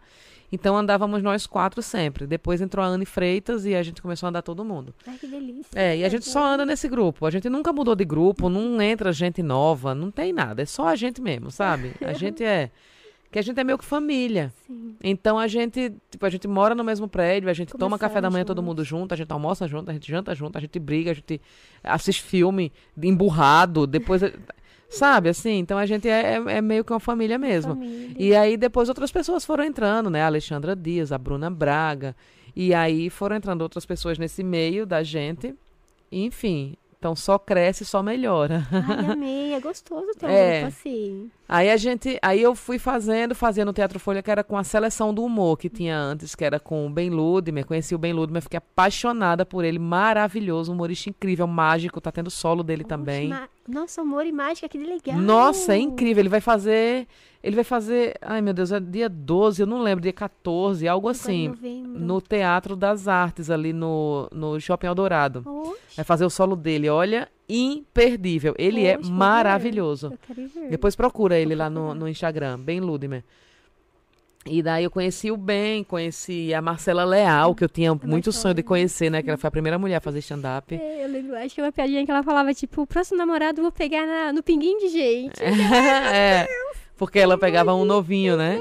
Eu gostava dela que ela dizia que o, céu, o, o, o carro dela era. Ele dava a previsão do tempo, que era o, o céu tá tá preto. e eu ria muito é disso. Ela, ela parou de fazer stand-up, ela ficou energizada.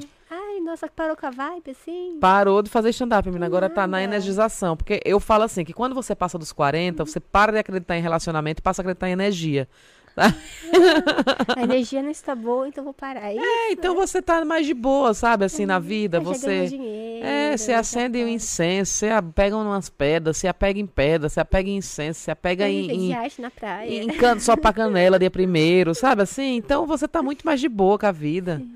É isso, então. Não, mas é gostoso, né? Faz aquilo que gosta, né? É, eu tô nessa vibe agora. Eu não brigo com ninguém, eu não discuto com ninguém. Eu chego na minha casa, pego minhas folhas de louro, queimo a folha de louro, faço banimento, sabe?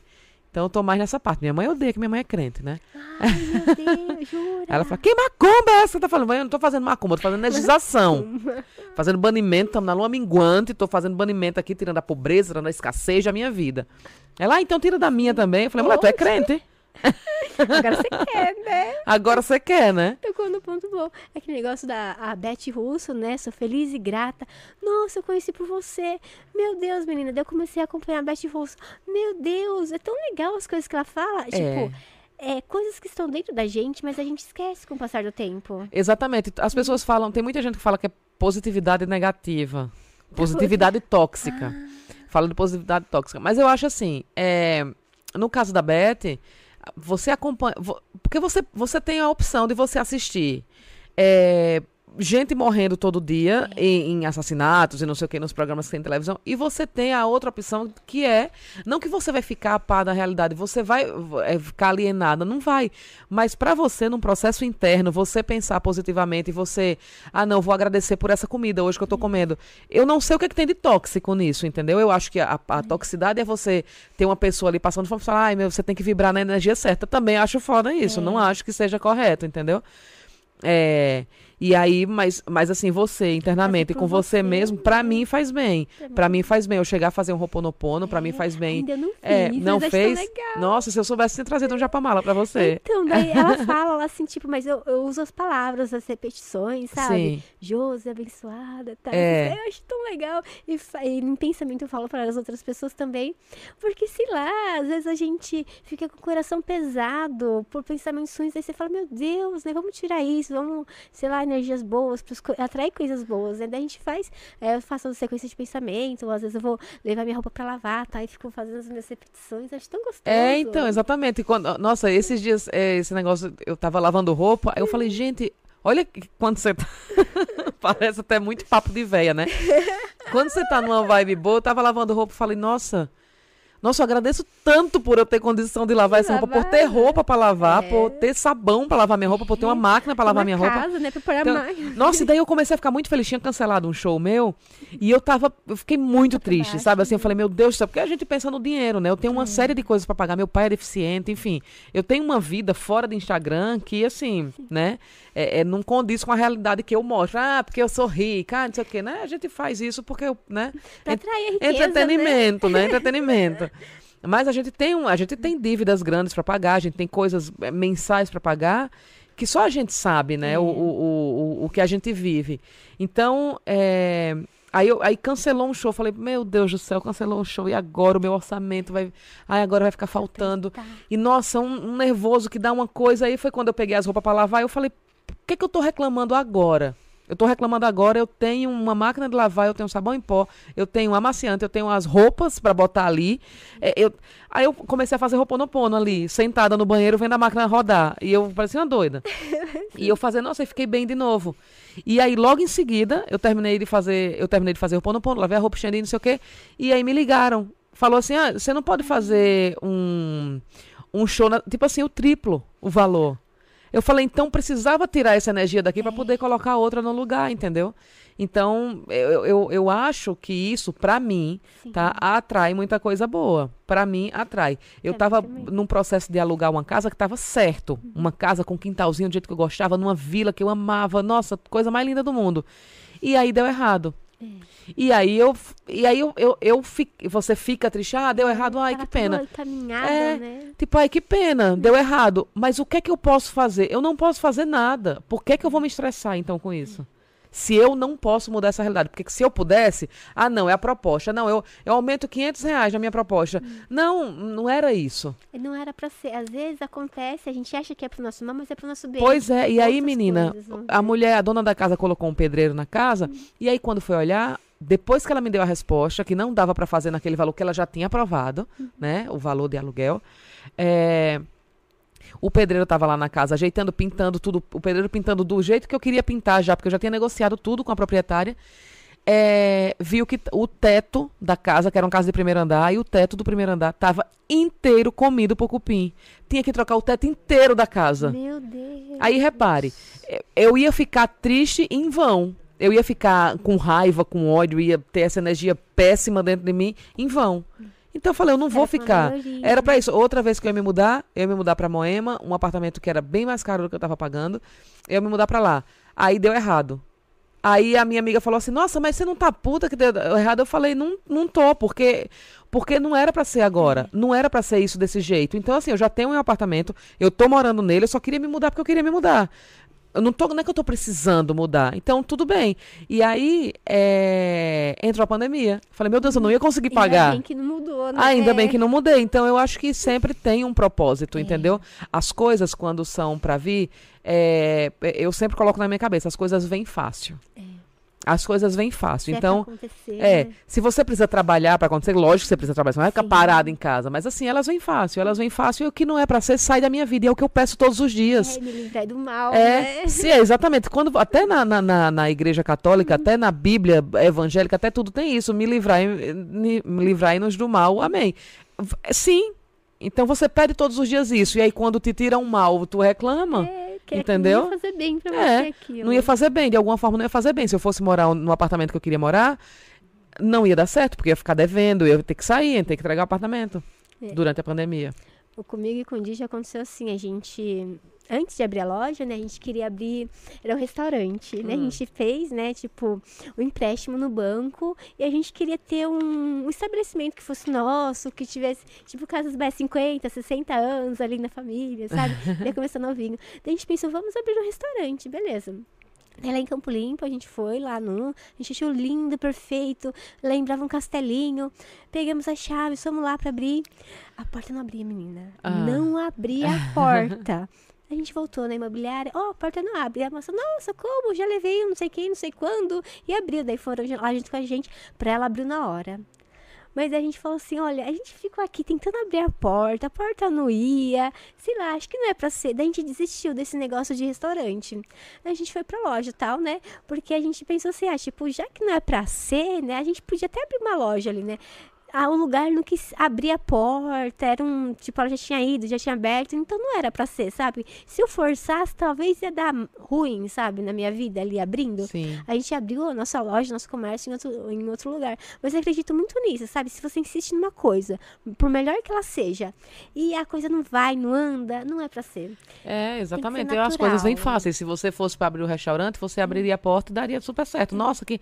E eu acho que também tem muito de percepção também, né? Você chega no lugar e fala, nossa, meu, aqui vai dar. Sabe? sente. É, eu sempre também, da, da, ah, eu faço barra de axis também, sabe? Eu faço não, né? Uma amiga minha que faz, que a que é Cíntia isso? Cirino. Cara, é um negócio que vai desbloqueando, vai alinhando os chakras, vai não sei o que. Eu não entendo bem ainda o que, que é isso. Legal, Mas. Cíntia fez em mim, meu Deus do céu, a pessoa se arrepia tanto.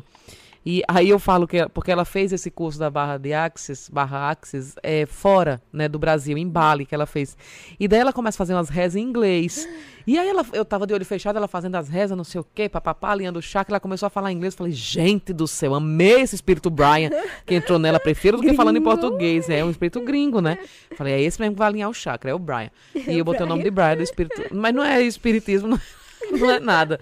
É, mas eu adorei, eu adorei fazer assim, tipo, quem acredita, né? é, eu acho que quando você acredita, é, a coisa vem.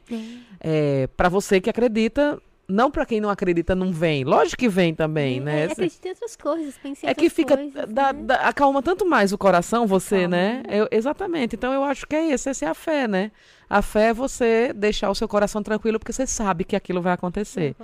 Então, até a minha pressão arterial, que era alta, tá normal hoje, porque hoje eu sou uma outra pessoa. Eu sou muito mais equilibrada, assim. Mais tranquila, porque eu falo, eu não vou ficar fazendo o que eu não quero, é, ou para agradar demais o outro, ou pra, lógico que, que você faz muita coisa pelo meio corporativo, né, por, por- por política mesmo, mas assim, nada que vai infringir qualquer coisa que eu ache que é certo ou que é errado, eu não vou fazer. Tá Ah, mas você vai ganhar dinheiro com isso? Ah, mas é, aí eu vou ganhar dinheiro, mas eu vou ficar tensa. É, vai ficar Sabe? nervosa por algum É. motivo. Não quero mais isso pra mim, sabe? Isso adoece, isso Adoece. mata e eu não quero mais isso. Eu tenho meu pai hoje que ele depende de mim, então eu não, não vou fazer isso, sabe? Eu escolhi ter uma vida tranquila. Ah, mas aí você não, não é milionária como fulano, ciclano, beltrano são. Mas Ah, mas é, saúde. né? Mas eu, é, eu, eu, eu consigo levar e, e ver meu pai e ter a vida com ele, né? Mais tranquila. é, hoje com, com, com lá, assando e comendo, assando e comendo, assando e comendo, mas hoje eu sou mais feliz do que quando eu poderia fazer mundos e fundos que eu via viajando, eu não via meu pai, por exemplo, entendeu? É verdade. E não que eu não queira dinheiro, lógico que eu quero muito Todo dinheiro. mundo quer, né? Mas É, quer exatamente. vida Mas eu quero ter também, qualidade né? de vida também com esse dinheiro. Eu, eu quero qualidade de vida para mim e eu poder dar E isso pra, pra, pra minha família e pros meus amigos também, né? Porque também você ser rica sozinho não tem graça, Não né? tem. Ou ser rica e não ter qualidade de vida. Tipo, viver gastando em remédio. É, riqueza é compartilhar, eu acho, É. sabe? Assim, é compartilhar, é você compartilhar tudo. Compartilhar um jantar bom, mas nesse jantar bom você compartilhar boas histórias, você compartilhar muito sorriso, você compartilhar é, coisa boa, amor, amizade. Pra mim isso é o que importa hoje, sabe? Não sou hipócrita de dizer, ai, não quero dinheiro, eu quero pai. Não. Eu quero os dois. Sim, né? mas vai com calma. Às vezes não encaixa, né? Tal. É, e aí vem com facilidade. É. Então, assim, não passei é, mais dificuldades que eu passava antes por conta de aperreio, por conta eu ficava muito nervosa com tudo. Que, ai, mas tem que acontecer. Ai, essa, essa coisa, essa. de-" Não, sabe? Assim, hoje eu sou mais tranquila. Eu pergunto pro meu corpo: você aceita fazer isso? Sabe? Você aceita fazer esse show na Conchinchina? Você aceita fazer essa turnê? Você aceita. Tempo, né? Entendeu? E isso eu aprendi com o Axis aí, com a Cíntia que fazia em mim, que fez em mim. Né? Você trazer pro seu corpo. Ai, será que meu corpo aceita morar nessa casa? E, e, cara, você é engraçado porque como você vai tem a crença, você vai colocando pra dentro de você e você vai acreditando.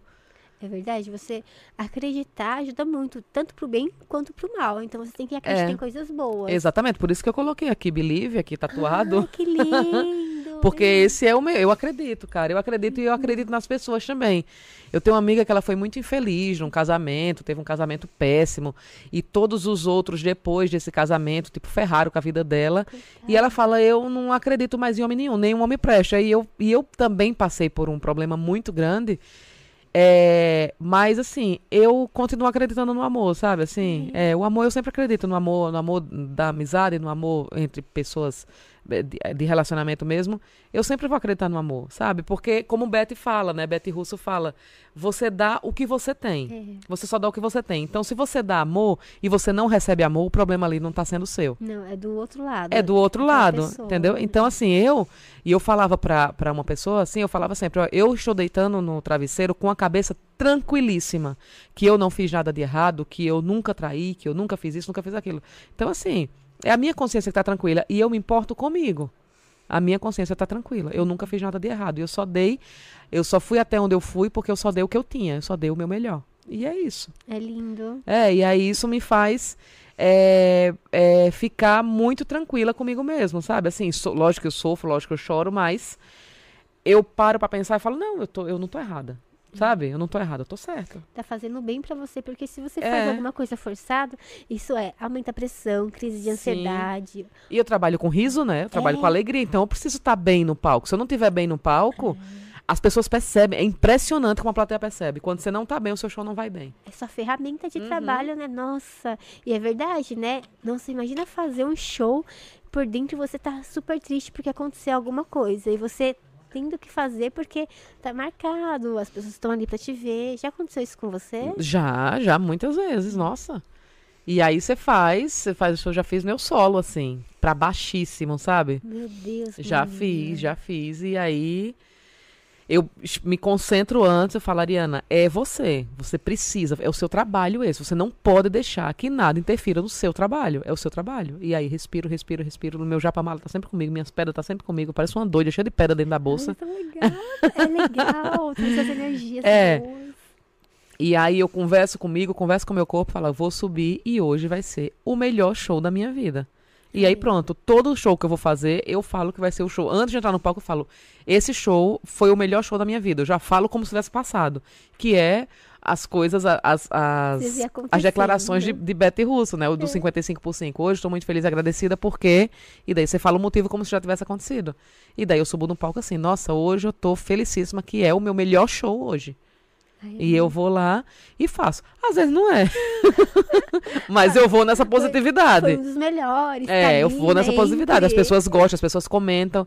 E eu fico muito feliz depois do show. A pessoa, nossa, esse show foi fantástico, foi incrível, não sei o que. Quando as pessoas comentam, nossa, eu fico muito feliz. Daí às vezes tava triste, ai que bom, né? É, que bom que né, exatamente. eu consegui, deu É. certo. E, e o pessoal riu, né? É, exatamente. E aí, cada vez que alguém me desmerece, é, que, que era uma pessoa só que me desmerecia. Eu, cada vez que uma pessoa me desmerece e eu vou lá e faço um show bom, eu falo, gente, eu tô certa. Mas por que? E aí isso me dá uma força, sabe assim?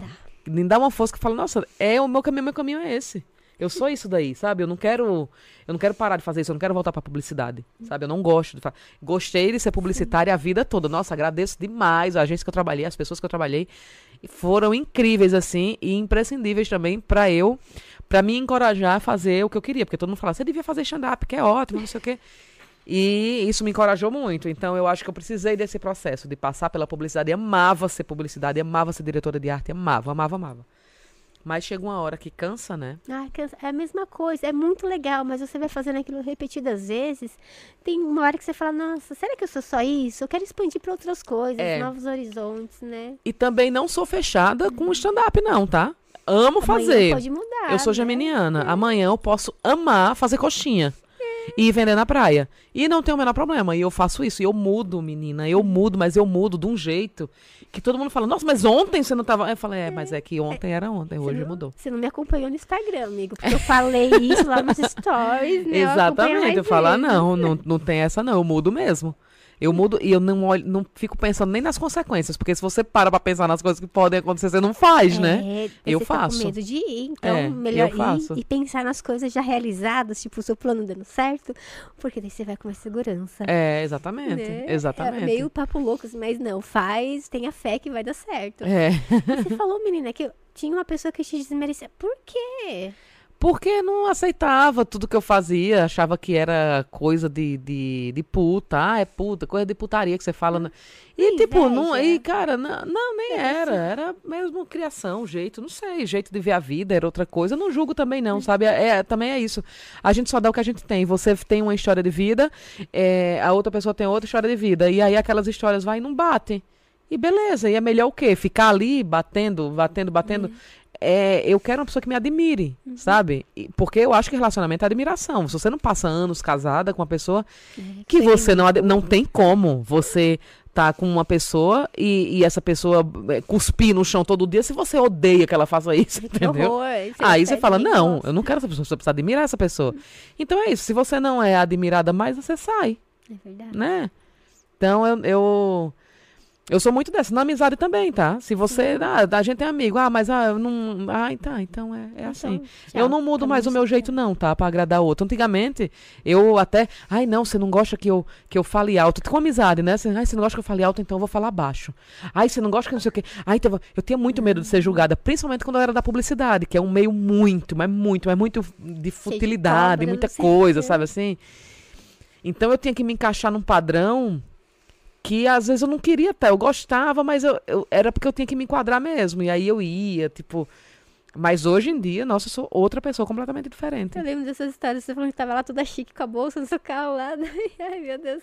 Indo pro, pra agência de publicidade. Ai, meu Deus do céu. Mas esse negócio de, tipo, tentar agradar os outros vai matando a gente. Vai um pouco- matando a gente. pouco a pouco, né? É, porque vai matando o que você é, né? É, Você vai querendo agradar um, essa pessoa daqui gosta de verde, essa outra pessoa daqui gosta de roxo. Aí você tem que gostar de roxo aqui, mas aí tem, mas na, na verdade você gosta de rosa. E aí você não rosa. sabe, meu Deus, o que é que eu gosto agora, sabe? Eu, eu- aquele filme é, Comer, Rezar e Amar, eu acho, da Julia Roberts. Ai, eu não, não lembro dele. Ela, eu acho que é nesse filme que ela fala que ela se separa e ela fala assim, nossa, é, eu precisava disso pra saber de que jeito que eu gostava do ovo. Meu Deus. Porque ela sempre, tipo assim, tinha um marido dela que gostava só de ovo mexido, o outro marido só gostava de ovo pochê, e ela gostava de ovo virado, frito. Sabe assim, só que ela não, ela, ela, ela, ah, você não vou fazer o frito porque ele gosta de mexido, eu vou fazer dois mexidos mesmo. Ah, eu gosto do ovo, assim, ah, eu vou fazer assim mesmo, pra- sabe, pra economizar tempo, panela e, e preocupação. Ah, eu vou fazer assim. E, e muitas vezes você vai por caminho do, pelo caminho do outro, e aí quando você separa em relacionamento, que eu tô falando, até amizade também, quando você para daquele convívio e, e, e você fala, meu Deus, o que é que eu faço agora? Sabe? Então, eu acho que a- hoje, as- e principalmente a pandemia, eu acho que mostrou muito isso a gente. É, porque você não consegue conviver junto, é, em casa né? sem fazer o que você gosta. É, duas né? pessoas. ali, Exatamente. eu, né, eu convivi sozinha, mas casa. imagina. Você, convive, você ser casada e ninguém sair pra trabalhar e ninguém sair, você ah, duas pessoas, meu Deus do céu, ah, eu quero assistir a novela, ah, não, vou assistir série, ah, que série eu quero. Ah, não, mas eu quero assistir. Imagina, cara. Um quebra-pau. É um quebra-pau, então se você não tem, ah, não, eu gosto disso, vamos assistir novela hoje quando e a gente assiste a série mais tarde. Ah, então vamos, é uma combinação. E relacionamento perfeito é esse, né? Todo mundo tem defeito, todo mundo tem qualidade, todo mundo sabe conviver com tudo. É, um cede aqui, outro cede um pouquinho, para os dois, É. né, ficar ali concordarem, né, não fazer essa vontade de um, ou do outro. É. Mas é difícil, tipo, da pandemia, acho que foi o maior índice, né, do pessoal se divorciando. Né? Exatamente. E, e tendo filho, né? Não, se tem filho, como não Como teve te- filho? Teve muito filho. Até o irmão do Diego teve filho, que não ia ter filho. Minhas vizinhas, todo mundo, meu Deus. É. E tá tão perigoso, né? Tipo, olha a época, né? Exatamente. E aí vai, aparece filho do nada. Teve muito filho e muito divórcio também. Tipo, filho, Mas é isso, é convivência. Até com os nossos pais mesmo, que a gente nasce ali naquela casa e a gente vê. E de repente a gente tá tretando com a nossa mãe e fala, gente, o que é isso? Porque a gente vira indivíduo, né? né? É, a gente vira indivíduo e aí a gente tem vontades. Você tretava muito com a sua mãe? A minha, eu e a minha mãe, a gente sempre teve uma treta, porque assim, meu pai preferia eu. Meu pai sempre me preferiu. E a minha mãe preferia meus irmãos. E aí eu ficava puta porque a minha mãe preferia meus irmãos e meu pai me preferia. Mas minha mãe ficava puta porque meu pai não preferia meus irmãos e preferia eu. Tipo assim, porque tinha que preferir todo mundo, entendeu? Só que sempre tem a preferência dos pais, né? Sempre Falou tem. que não tem, mas tem. Exatamente. E aí a minha mãe ficava com coisa, porque, ah, mas o Cláudio só tá fazendo isso pela Ariana. Aí o pai falava, não, eu tô fazendo, mas eu queria fazer por ele, mas você não deixa. E, e tinha essa tretinha. E eu e a minha eu sempre fui muito da mudança, a minha mãe sempre foi muito apegada com tudo. Então eu que a minha mãe queria que eu casasse. É típico da cabeça do, do pessoal do interior, né? mais, Mais idade. de onde eu morava né? naquela época, né? Então a minha mãe queria que eu fosse uma boa esposa, que eu estudasse num bom colégio, que eu tivesse modos de, de mocinha e que isso, que aquilo outro. E eu era bagaceira total. Eu queria andar descalça no meio da rua, andar jogar bola sem camisa. eu queria ser homem porque na verdade o ser homem não era nem em ques- na questão da sexualidade, era na questão de brincar na rua, de jogar bola, porque as minhas amigas meninas nossa, que feio você jogando bola sem camisa. Eu pegava a camisa, amarrava na cabeça e saía pra jogar bola, sabe assim? Eu era um menino. E aí, quando falava, ah, você é menina, eu falava, não sou menina. Eu sou, porque eu odiava ser menina. Porque meninas não podiam fazer as coisas. Tem que ser tudo certinho, É. né? Roupinha limpinha. Exatamente, ó, em, no, em 90, 90 e- de 90 a 93, eu fiz de quinta a oitava série. Num colégio em Palmeira, que, que eu só eu, eu não pude ter aula de geometria porque eu era menina. Que Cara, não, horror, fa- não, não foi isso daí não foi em no- 42, 1942. Nos anos 30. Isso foi em 90, e- 90, sabe? 90 foi um dia desse. É, eu não podia Não ter aula de, acredito, eu não fiz geometria faziam. de quinta a oitava série porque eu era menina. Só os meninos podiam ter aula de geometria. Eu tinha aula de atividades domésticas, que era bordado, ponto de cruz, pintura em gesso, pintura em cerâmica. Era isso que eu fazia. Então, aí você gosta de ser menina? Ninguém gosta de ser Não. menina, sabe? Tapeçaria, eu fazia tape... eu tenho um quadro gigante de tapeçaria Ai, que eu fiz. Isso me faz lembrar minha infância. E, e aí, tipo, mó saco, entendeu? Eu não queria, eu queria estar jogando bola, eu queria estar tendo aula de geometria, que eu amava matemática, eu queria ter. Quando eu cheguei para estudar em Maceió, a minha mãe não queria que eu fosse. Ah, não, fica porque a Ariana Maceió sozinha, a Ariana vai debandar e não sei o quê, nananã. E não era, ela queria que eu ficasse lá pra eu ser uma mocinha, ela, ela me, me moldando pra eu casar bem. E eu Ai, que nunca quis isso. E meu pai ficava, a Ariana tem que estudar em colégio bom, porque a Ariana é menina, a Ariana é mulher, a Ariana não pode. Os meninos, quando meu pai eh, acabou de ter dinheiro, eh, faliu, eh, ele falava, vou manter só a Ariana no colégio bom, e os meninos vão pro estadual. E a minha mãe falou, não, vai ser todo mundo pro estadual. E meu pai falou, não, ela é mulher, eles vão se virar, na vida ela não, porque aqui ela não vai conseguir se virar, ela vai ter que casar. Ai, que E eu não quero que ela, pra ser alguém na vida, ela precise casar. E aí meu pai É. bateu o pé, bateu o pé. Eu fui morar em Maceió com a minha avó. A minha avó pagava meu colégio. E aí eu e continuei estudando em colégio bom, sabe? Assim, colégio bom não, até tô fal- falando errado. Em, em escola particular. Então eu fiquei estudando em escola particular. E os meus irmãos, não. E a minha mãe ficou muito brava com isso. É, mas o meu pai falava, não, a desigualdade, a desigualdade existe e ela vai estudar. Ela vai Hum, estudar, porque ela não precisa ser esposa. E aí pronto, e aí eu fui, estudei, e aí terminei o colégio e tudo. E, é- e aí eu ficava, ah, mãe, eu vou fazer nutrição, faculdade, ai, fiz nutrição. Aí quando eu tava já terminando, eu mudei pra publicidade. Eu, meu Deus, essa menina não casa, e ela não faz uma faculdade de direito, sabe assim? Ai, desculpa, eu tô assim nervosa, menina, você contando. Eu lembro da minha mãe, É. que falava pra mim, não, você tem que aprender a cozinhar, tanque, pia e fogão, pra quando você casar, tem que fazer crisma. Nossa, isso me dava um ódio. Eu fiz tudo isso. Você- Primeira nossa. comunhão, crisma, tudo. Eu não fiz, você acredita? Quando eu fui casar, eu casei em igreja, assim, eu não queria casar, eu não queria namorar. Daí, eu, eu, dia a gente começou a namorar tal, né? Beleza. Mas é, ele falava assim, tipo, Josi, né, depois que a gente deu o primeiro beijo, que a gente ficou, quer namorar comigo, né? Daí eu falei, não, eu não quero namorar com você. Daí o Di falou assim, mas você só vai ficar comigo? Eu, é, eu vou ficar só com você. Ah, então tá bom, a gente tá namorando. Porque eu achava que se eu namorasse, eu ia ter que casar. Ah, Daí eu não sim. queria, né? Porque minha mãe falava isso. Daí depois de um tempo namorando, a gente foi morar junto e tal. Depois de sete anos, deu vontade de casar. Eu não queria casar. Sim. Daí eu falei, ah, vamos casar? Você casa comigo? Ele falou, vamos, Josi, caso. Daí a gente casou.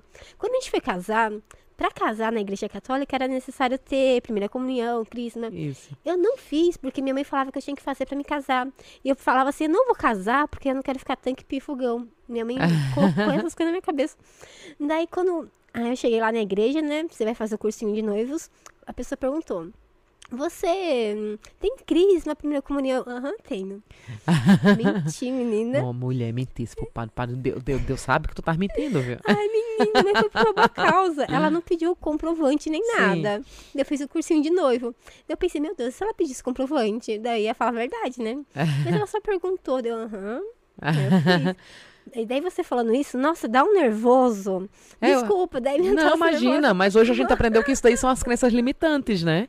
São- Que a gente começa a ter muitos padrões que a gente vai repetindo e a gente nem sente que a gente tá repetindo isso, né? Verdade. Eu tenho uma amiga que ela, o, o- ela tá num casamento péssimo, péssimo, péssimo, péssimo. O marido dela é péssimo. E ela não percebe? Tira o cartão dela de alimentação, que ela alimenta o filho, sabe? Quando eles brigam, quando ele acha qualquer coisa, ele tira o cartão de alimentação dela. É, enfim, é uma briga total, mas ela não se separa porque é feio na família dela ter uma mulher separada. Nossa, e ela pensa, como eu vou cuidar do meu filho? É, e ela fica, meu Deus, como é que eu vou cuidar do meu filho desse jeito? E aí, tipo, ela tem a família dela, ela fala assim, ai, eu tô passando por uma dificuldade que ela teve uma vez que ela falou, não, vou separar. E daí ela saiu de casa e tudo com o filho, e aí o irmão dela virou pra ela, ela falou, ah, eu tô passando dificuldade, você não tem como me ajudar? Ele falou, não, você saiu de casa porque você quis, né? E tipo, o marido dela era mó escroto com ela, Dá sabe? Um teto, né, pra ela ali, É, né? então, mas ninguém, mas as pessoas acham que ela tá errada ainda porque ela quis sair do relacionamento. Nossa, é horrível. É horrível. O mundo que a gente vive. É, aí a gente. é, Aí pronto, é a minha mãe. Aí eu. A, a minha mãe, ela, ela achou ruim eu. eu eu ir morar em Maceió e eu estudar em Maceió, mas assim, ela apoiou porque também ela, ela é minha mãe, né? Não, sim, É, quer da- seu bem. Que é o meu bem. Então a gente sempre teve uma tretinha, assim, uma faísca, e daí ela veio pra minha casa é, esses dias. Eu fiz uma cirurgia, e daí ela ficou na minha casa. é, e depois ela veio novamente e passou, tipo assim, um mês lá em casa. É pra cuidar de você. É, não, ela passou um mês na minha casa, veio de, de férias, assim. E a gente foi pra uma chácara, não sei o que, enfim, a gente se divertiu. Mas a, gente vê que, tipo assim, morar junto, Não dá, né? Não dá. É. a gente é muito diferente. É. E eu me tornei uma pessoa muito diferente. Eu vim pra São Paulo, a minha mãe continua com a mesma cabeça de lá, aquela que a mulher tem que casar. É. E ela às vezes me liga e fala assim: Ah, Ariana, você tá fazendo o quê em casa? Eu falei, ah, tô aqui deitada assistindo a novela. Ela fala, ah, você almoçou o quê? Eu vai, mãe, nem almocei, eu vou comer um pedaço de pão. É. Ela, nossa, que vida infeliz a sua. Você não tem um marido pra você fazer um almoço pra Que ele. Mas eu falei, graças a Deus. Ainda bem, não quero. É, Eu, eu me levantar daqui achando minha novela eu fazer janta. Eu não. Mas- Aí pronto. Então ela tem essas coisas, sabe? Pra ela, eu tinha um marido, meu marido, passei 11 anos casada com ele, Uhum. e ela adorava ele, porque assim, tipo, ele e ele e ela ficava chateada porque eu chegava em casa do trabalho, ele chegava antes, daí ele fazia janta, colocava a mesa, ele era mó Oh. carinho assim, botava a mesa, não sei o quê. Na verdade, nem mó carinho. Ele era só do- tão dono de casa quanto eu. É, tá E com ele fome, chegava- é, fazer, Ia né? pra cozinha, colocava, colocava a mesa, não sei o que, e a gente jantava. Ela falava, nossa, daqui a pouco esse homem vai lhe deixar, viu? Você fica deixando ele pra cozinha. Ai, que bom. eu falei, mas ele chega em casa antes. Que se eu chegasse em casa antes, eu que ia fazer a Faria, janta, né? sabe? E aí ela não consegue entender muito bem isso. Eu vou pra casa, quando tô lá com meus irmãos, aí, aí ela põe a mesa, tudo, a gente vai comer, aí eu pego a, a colher e vou me servir. Ela fala, nossa, você não vai servir seus irmãos? Eu não. Têm É, Tem mão, todo mundo? Não, não vou. Levanta e se É, serve. e daí ela fica chateada com isso. Então a gente tem uns fightzinhos de convivência, mas por conta de, de cu- cultural mesmo, né? Eu e minha mãe, a gente também tem. Eu fiquei cinco anos sem falar com a minha mãe, porque a gente brigava muito. Meu pai, sou filha única, meu pai falava assim, né? Ele é falecido hoje. Daí ele falava, Lourdes, não briga assim com a Aline. Meu nome é Josiane Aline, meu pai e minha mãe me chamavam de Aline. Ah, Porque um dia só vai sobrar vocês duas. E e minha mãe, a gente sempre brigou por essas coisas. Ela queria me ensinar a fazer arroz, fazer comida, pra mim me tornar uma boa dona de casa, uma boa esposa. Eu nunca quis. E meu pai falava assim: não, deixa, ela não quer fazer arroz, deixa, ela vai crescer, vai trabalhar, vai ter alguém que vai fazer. fazer, ou ela vai comprar já pronto, né? Não vai passar necessidade, ela, né? Vai estudar, né? Pra ser alguém e tal, né? E, né? e minha mãe sempre querendo me tornar uma dona de casa, e eu fiquei cinco anos sem, fora outras atritos e tal. Daí, recentemente, a gente voltou de novo a conversar pelo WhatsApp. Ah. Um amor. é muito bom, mas daí você pensa, ai meu Deus do céu, vamos nos encontrar. Será que não vai sair atrito? daí dá um medo. O WhatsApp às vezes é uma benção, É né? bom, porque todo dia, não, a mãe te ama, eu tô com saudade, também tô com saudade também, o amor é tão gostoso ver as, É, as mensagens, mas daí você pensa, encontrar a pessoa ali, tipo, é. e se começar a arrancar rabo? E se ela começar a jogar as coisas que eu faço, tipo, porque não é no padrão normal, a cor do meu cabelo, o meu trabalho, as minhas coisas, sabe? Eu não sei se ela faz assim, tipo, seu marido deixou você pintar o cabelo desse É, jeito? então, é, como o Diego deixou? Não foi ideia dele. É horrível, não é? É, então, mas é que assim, são os padrões delas, É a entendeu? cultura, E né? aí elas querem colocar isso pra gente. E aí eu tento educar minha mãe, porque tem coisas que ela fala não que não tá mais adequado. E aí você precisa dar uma, né? E a minha mãe fala muita coisa erradíssima que eu falo pra ela, e mas que todo mundo de lá da cidade fala também. E ela chega aqui, ela vê uma coisa muito, sabe, muito livre, e ela fala: "Que que é isso?" É onde sabe? tô, né? É, não, aí ela vem, eu falei, mãe, não fala isso. Você mãe. fala isso dentro de casa e aí eu lhe explico em casa o que que é. E aí eu tô fazendo o papel reverso, sabe? É. Mas você não pode dizer que aquela mulher tá com a roupa feia, você não pode. E aí a- hoje é o meu jeito de falar com ela. Ou você não pode falar isso mais hoje com ninguém. Ela se segura. Aí ela se segura, ela fala, é besteira, isso aí. Eu Falei, não, aqui você está em São Paulo, é uma outra cidade, é um outro, é, é, é, é uma outra, a gente tá num outro momento. A gente não tá nesse momento que você está falando, a gente tá em outro momento. Então você não venha com essas coisas. Eu tenho sobrinha pequena, sabe? É, netas dela, eu tenho te- te- quatro, cinco sobrinhos. Que legal. É, e aí, tipo, todo mundo hoje tem uma outra cabeça que não é nem a minha, né? É uma cabeça deles, da geração deles, é uma outra coisa. E aí o meu irmão encrespa com a minha sobrinha, porque a minha sobrinha fez um- uma É tarja de cabelo, que é uma mecha. uma mecha de cabelo, aí ele foi chamado a dizer que a menina era puta, e eu falei, não, para com isso, sabe? Ah, mecha de E é, exatamente. E aí ele, mas ele, aí ele é, ele é pastor da igreja, ele é não sei o quê. Então tem uma coisa que ele também conviveu com a minha mãe há muito tempo. Isso. E aí a menina, mas tia, mas eu só fiz isso. Eu falei, sim, mas não tem problema nenhum. Você não fez nada. Você colocou. demais, tá na né? moda, É. entendeu?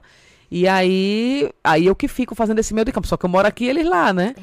E eu fico fazendo esse meio de campo. Ah, isso daí não, é, não tem problema, isso é besteira. Isso daí é hoje em dia. Ela vai pra escola, todo mundo tá assim, né? Mas é, é complicado, né? É. E é ruim essas limitações, porque a gente vai crescendo, né? E é tão ruim, né? Tipo, ah, poxa, um cabelo, né? Não tá fazendo nada demais.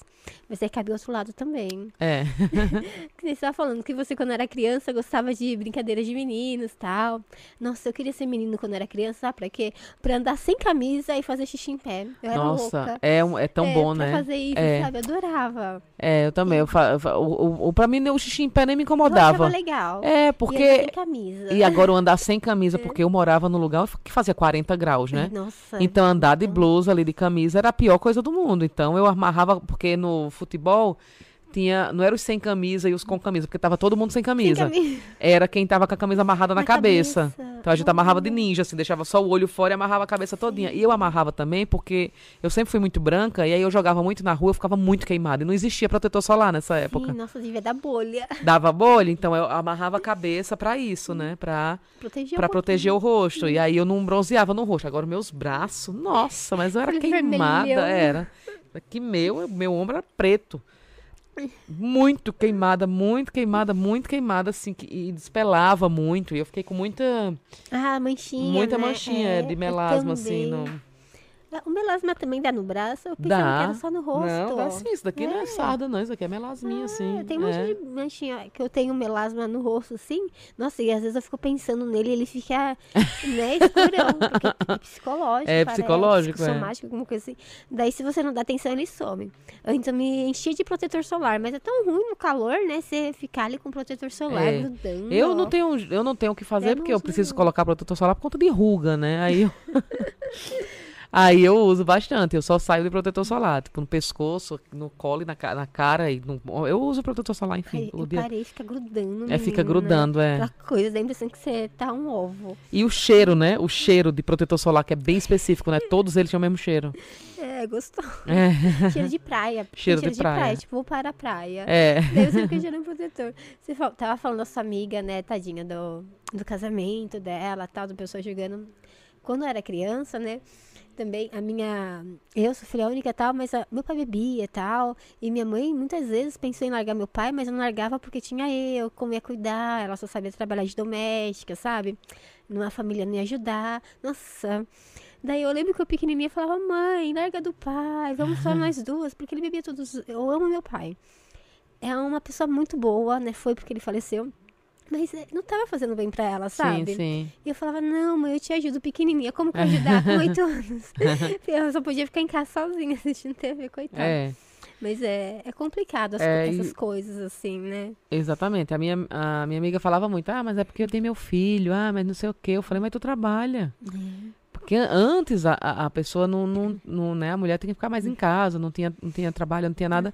E realmente era muito difícil. Você tem uma dependência financeira absurda. Hoje em dia continua tendo, mas não é tanto, entendeu? É, hoje. Ela, por igual, exemplo, não né? tem tanto, sabe? Ele vai pagar as coisas do filho. Mas enfim, ela tá resolvendo o que vai fazer. Espero É. que. E eu falei pra ela também, porque quando você tá num relacionamento desse, você fala, ai, voltei. Aí, tipo, você. Aí ninguém mais quer ouvir. E aí você se fode, porque você fica sozinha. É. Você não tem mais amigo e você não tem mais com quem falar, né? E aí eu, eu, eu falei pra ela assim, eu falei, olha, não importa a sua decisão. Eu vou estar sempre do seu lado. Se você disser, não, vou voltar, eu vou estar aqui pra você ligar pra mim e, e- novamente você dizer, olha, ele fez isso, isso e isso, e chorar comigo e pronto. Mas eu vou estar sempre aqui. Porque a pior coisa é quando você abandona a sua É. amiga porque ela está num tipo de relacionamento desse. E você, tipo. Mas eu entendo também a amiga que abandona porque já tá cansada de ver a amiga sofrendo, né? É, você dá. A pessoa vem te pedir opinião. Você dá opinião pra ajudar ela. Ela não quer ser ajudada. É, ma- mas, na verdade ela quer ser ajudada, mas ela não consegue, sabe? É, também. Daí fica naquela coisa e às vezes não aceita sua ajuda. Daí aí É, fala, "Ai, exatamente. Nossa, é tão profundo esse assunto, menina. nossa, tão, tão, tão. difícil." É difícil. É, Eu vivi de perto, tadinha. é complicado, dói o coração. É muito triste. E daí, é, e, e a sua adolescência? Você era uma menina é, simpática, tinha uns amigos seus na escola? Como que era, Ariana? Na- pra gente. Não, tinha. Eu sempre fui muito, eu sempre fui muito assim, de falar com todo mundo, de- eu não tinha inimigo não. Sempre fui a presidente da Ai, sala. que legal, você É. ganhava os votos, porque tinha votação, É, é. né? Pra E- ficar com a chave. Você ficava com a chave da sala? Não, não, era só pra é, é, pra passar recado da professora, pra- enfim, tinha que ter um líder pra dizer, eu jogo, gente, vamos fazer a camisa, vamos organizar. Era só pra organizar. Eu gostava demais, gostava demais, assim, de ser líder e, e sempre gostei de estar rindo. Eu nunca fui uma adolescente baladeira, de sair, de beber, nunca fui disso, nunca usei nenhum tipo de droga. Ai, eu também nunca. é, a minha família nunca. inteira tem pressão alta, então eu ficava com medo de dar derrame. Eu falei, ai, se eu fumar vai dar derrame, eu não posso. Ai, se eu... as, minhas, as minhas primas tudo ficava cheirando loló nos blocos, não sei o quê. Eu falava, Deus me livre a fazer isso, vocês são tudo drogada. E, e, e não queria nunca, nunca, nunca nada, nada. Sempre fui. Aí eu, eu gostava de carnaval e de São João. Aí esses dois eu fazia questão de ir. Ah, Maceió devia ser muito legal. Muito né, na legal. Eu, adolescência e eu ia pra, pra, pra Palmeira, né? Pro interior. Era mais legal ainda. E aí tem as praias, que quem mora em Maceió mesmo, Maceió mesmo não tinha carnaval. A gente ia pras praias, né? Então ia muito pra Barra, que a minha família tinha casa lá. E a gente ia pra Barra de São Miguel. Aí ia pras praias lá. Aí eu gostava disso. Eu gostava de carnaval e São João. Natal era com a família, enfim, não- eu não- nunca fui muito baladeira. Eu sempre fui muito de dormir cedo. A minha casa tinha muita regra. Tinha que dormir cedo. A novela só podia assistir de acordo com a idade. Então, Nossa, a, que no- legal. é, a novela das seis tinha lá a, a, A idade essa nunca tinha a escrito, idade, né? assim. Aí, tipo, quando eu tinha 12 anos, eu podia assistir a, a das seis. Antes disso, eu não podia assistir novela. Que bom, É. seus pais policiavam É, policiava isso. mesmo. Não, vai dormir. Eu dormia às 8 horas porque eu tinha que acordar cedo. A gente acordava tudo 5 e meia da manhã porque a gente tinha que tomar café da manhã todo mundo junto. Que legal. Então a gente sempre tinha, a gente sempre teve muita regra assim em casa, mas eu, eu sou muito, eu gosto muito de regras. Eu sou regrada em casa, sabe? Então eu tenho que tomar café da manhã. Não importa, eu sempre acordo cedo, mas assim, não importa a hora que eu acorde ou o lugar que eu esteja. Eu Pra não vou. Ah, se, eu, se eu tiver meio-dia, foi a hora que eu desocupe de fazer as coisas que eu tenho que fazer pra, pra comer, eu vou tomar café, eu não vou almoçar. Eu também. Eu preciso tomar café, eu preciso ter uma ordem, É. entendeu? Não importa a hora que começa, mas eu preciso ter uma ordem.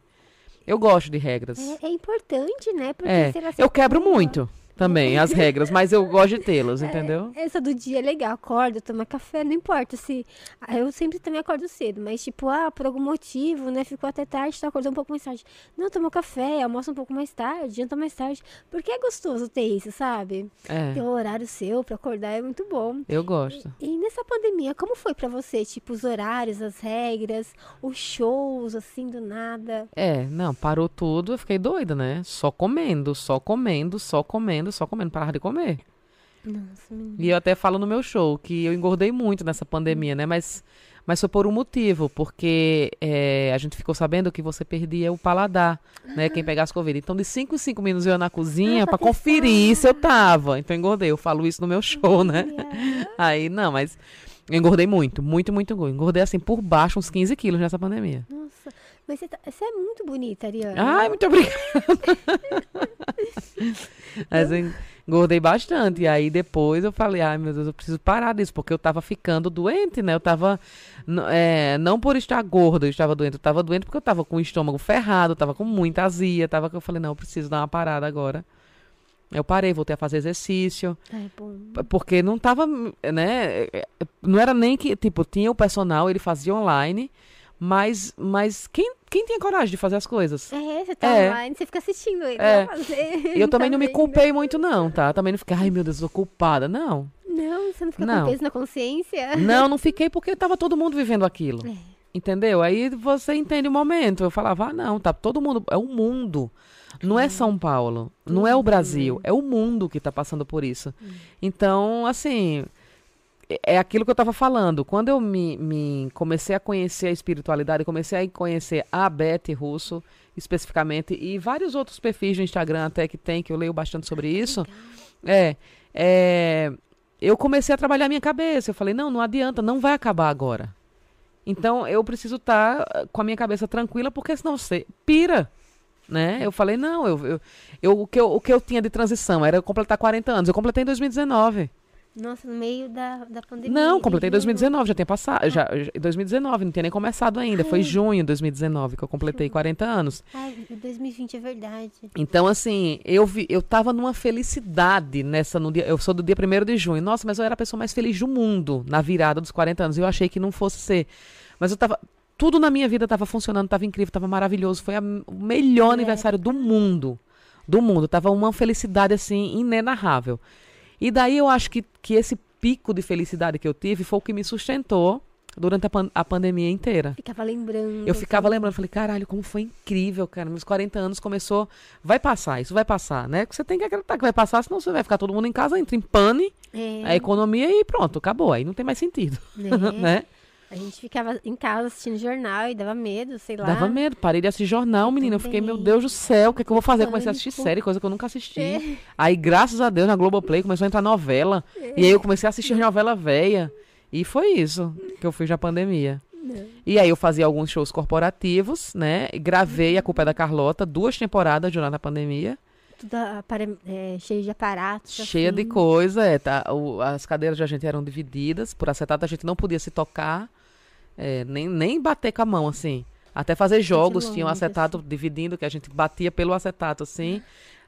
É, camarim separado, todo mundo. E aí, pra poder sair do camarim pra ir pra, o, pra gravar, a gente colocava máscara, colo- colocava o face shield, colocava tudo. Nossa, daí depois chegava pra gravar, tirava, Tirava tudo. tudo, e aí as minas tudo parecia que tava no hospital. Tirava tudo, aí ti- tirava a nossa máscara, jogava, a gente jogava no lixo já de máscara, a gente já jogava, não ficava, a gente usava em média umas seis, sete máscaras por gravação. Nossa, e nunca, né? Sempre jogava. Sempre jogava, é, não usava a mesma máscara. É máscara de maquiagem, porque tinha que pegar aqui, tinha É, que pegar aqui, tudo, não borra né? tudo, né? E tinha que ser meio E- Aí a gente usava a máscara meio folgada e o face shield na frente e usava. Cara, era um negócio pra não estragar penteado, pra não. É, É, Foda-se o penteado se você vai pegar, né, um vírus. É, não, então. é verdade. é. Grava daquele jeito mesmo, É. tudo paramentado. E né? foi assim, a, a, a produtora que gravou, a, a- a, a, o Carlota, cara, assim, tão de parabéns, porque assim, o Carlota não teve um caso de ninguém da equipe, de câmera, de nada. Ninguém, ninguém, ninguém pegou Covid. Ninguém. Ai, amém. Foi perfeito, assim. Foi um cuidado absurdo que eles tinham com a gente. Vinha alimentação, a gente tudo num mesão, mas todo mundo separado. A gente não tinha contato mesmo uma com a outra. Nossa, que bom, mas ainda bem que estavam todo mundo É. ali, eles estavam cuidando, É. né, da segurança de todo mundo. Isso. E dava pra vocês ali se verem, É. conversar. Teste e todos os dias, é. Fazer teste todos os dias. Nossa. Meu Deus. Era, era cuspindo no negócio pra fazer o teste do cuspe, o, na- o negócio no nariz. Chegava lá, trocava máscara, tro- trocava sapato. Chegava no camarim, tirava a roupa inteira no banheiro, aí vestia outra roupa já, de, o roupão de ficar no camarim, porque não podia ter contato realmente com o mundo exterior. Né? Então bom. ficava a roupa, a gente botava tudo num saco, vestia a roupa que tava lá, já se lavava toda, lavava os braços, lavava o rosto, lavava tudo, aí começava a maquiagem. Maquiagem minha, maquiagem da Dadá. A gente dividia o camarim separada também. É, então eu não A tinha muita, é, eu não separada. tinha, não via muitas coisas da Dadá, porque a- era tudo separado. Aí o maquiador vinha, tirava todo o aparato que ele tava, aí me maquiava. Aí ele tirava tudo que ele tinha e ia maquiar Dadá com outro Ah, material, com com outra outra coisa. maquiagem. É, foi assim, o cuidado que eles tiveram. Nossa, A primeira plateia foi lindo. virtual. A segunda plateia já estava mais fro- frouxa, né? As leis, mas assim, era todo mundo com a máscara, aquela P. É, tem a, a Era- P90, não lembro. N95. Isso, era aquela que isso. fechava toda, a plateia também, era todo mundo separado, mas teve uma plateia de 20 pessoas, eu acho, Bom, mas com distanciamento. Bom porque dá pra ter o barulho, o pessoal É, rindo, É, exatamente. E agora, no próximo Carlota, que vai ser gravado o ano que vem, a quarta temporada, eu acho, acho que já vai ser no teatro. Ai, que lindo. Espero em Deus, nossa, tomara, casa cheia, porque é né? muito bom. Meu Deus do céu. Todo mundo bem, com saúde, É. né, pra comemorar, né? Exatamente, é muito bom. E, e é bom esse, esse resultado, né? Porque eu acho até agora pro stand-up, no início, né? Quando até é, teve. Deixaram fazer tal por um tempo. E tinha um distanciamento, pessoal com máscara. Acho que até hoje tá assim. É, é, é gostoso porque você tá ali, tá trabalhando, o pessoal tá rindo, tá dando certo. Mas acho que acaba abafando um pouco o som. Você não consegue ver, né? A pessoa se realmente tá gostando, É, né? é, Porque fica tudo meio coberto. é. Eu Eles estavam microfonados, aí dava pra ouvir o riso dele. Aí dava uma, Ah, um alívio no coração quando eles riam. Que ótimo. Todo mundo, a plateia, assim, que legal. É, só tinha 20 pessoas. Ah, legal. É pouquinho E aí. stand-ups quando você faz normal? É isso.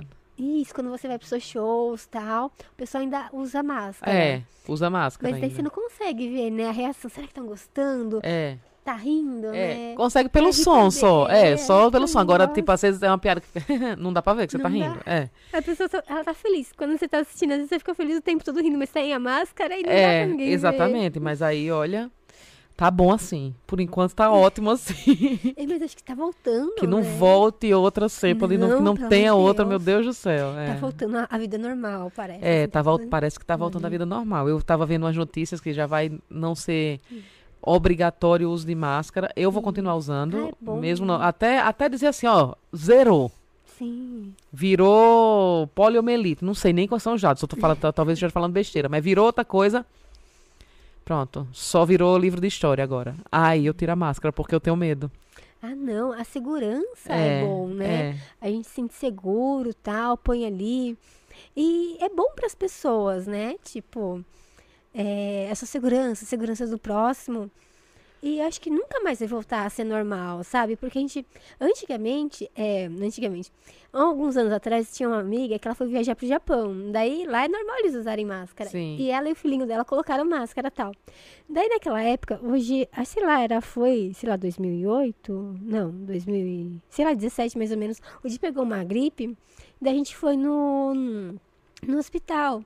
Daí ele não queria hum, ter contato com o pessoal tal, então ele usou máscara. Pra não passar pros outros. Daí eu não queria conversar, porque, poxa, eu tô indo no hospital. E Você vai no hospital público, você senta, senta uma senhora do seu lado que quer conversar sobre sua vida. Sim, sim. É horrível. Daí eu coloquei máscara também. Daí o dia entrou pra consulta, eu fiquei lá. Daí todo mundo ficou longe de mim. Nem tava nessa onda. Daí, olha, que bom, né? Usar sempre a máscara. Às vezes É. você não quer conversar, você põe a máscara. E olha, distanciamento total. Mas nem tava nessa onda, assim. Mas E os próximos shows, Ariana? Você é, tem shows já marcados? Tipo, Tenho. agora pra, que você fala pro pessoal aí Ah. shows tal. Eu tenho shows, vai ter o show dia 6, sábado agora, do apartamento 33, lá no legal. Clube dos Barbixas. é, que sou eu, Anne Freitas e Paulo Vieira. Hum. É, e vai ter também no Comedy Sampa. Então é só ver a agenda lá do arroba Comedy Sampa, o arroba Clube dos Barbixas. E aí tem tudo lá. Ou então na minha agenda, porque eu vou anunciando os shows. É, que eu vou ter, é, no Instagram, é. E aí é isso. Você tá convidada também pra ir nos meus shows. Ai, que gostoso, eu vou sim. Você acredita, menina? Eu tenho acompanhado bastante stand-up, mas é tudo pelo YouTube e Netflix. Presencialmente, eu fui uma vez só, mas o show lá em Jundiaí, Cochabamba, sei lá, alguma coisa assim, mas o show acabou não rolando. Eita! Ixi, eu cheguei lá, tal, um amigo nosso convidou, vamos, não sei o que, vai ser legal, vai ser uns amigos lá que vão. Chegamos lá, não teve, deu, ai meu Deus, daí, Foi tu com energia ruim. deu, meu Deus, não, eu tava lá, acho que foi o restante, eu cheguei no horário certinho, eu lembro que eu estava estreando as minhas lentes de contato verde. Ah, Eu meu olhei- É, Deus. que eu uso óculos, aí no dia, né, tava, nossa, eu lembro até como se fosse ontem. Coloquei a lente, passei lá, pensei, olha, pra destacar a noite, né, ninguém ia Ah. ver, né. Daí eu fui, cheguei, não teve, ai, mas eu quero ir sim. E você também tá com o pessoal do Nordestando, né, Isso, tem o Nordestando. então. Toda quarta-feira. A gente tá lá no Hilários ABC, toda Uhum. quarta-feira. É, e também pelo Brasil, né? Vamos começar a rodar. Sou eu, Nil Agra, Ed Gama, Kedney Silva e Flávio Andrade. Ai, que delícia.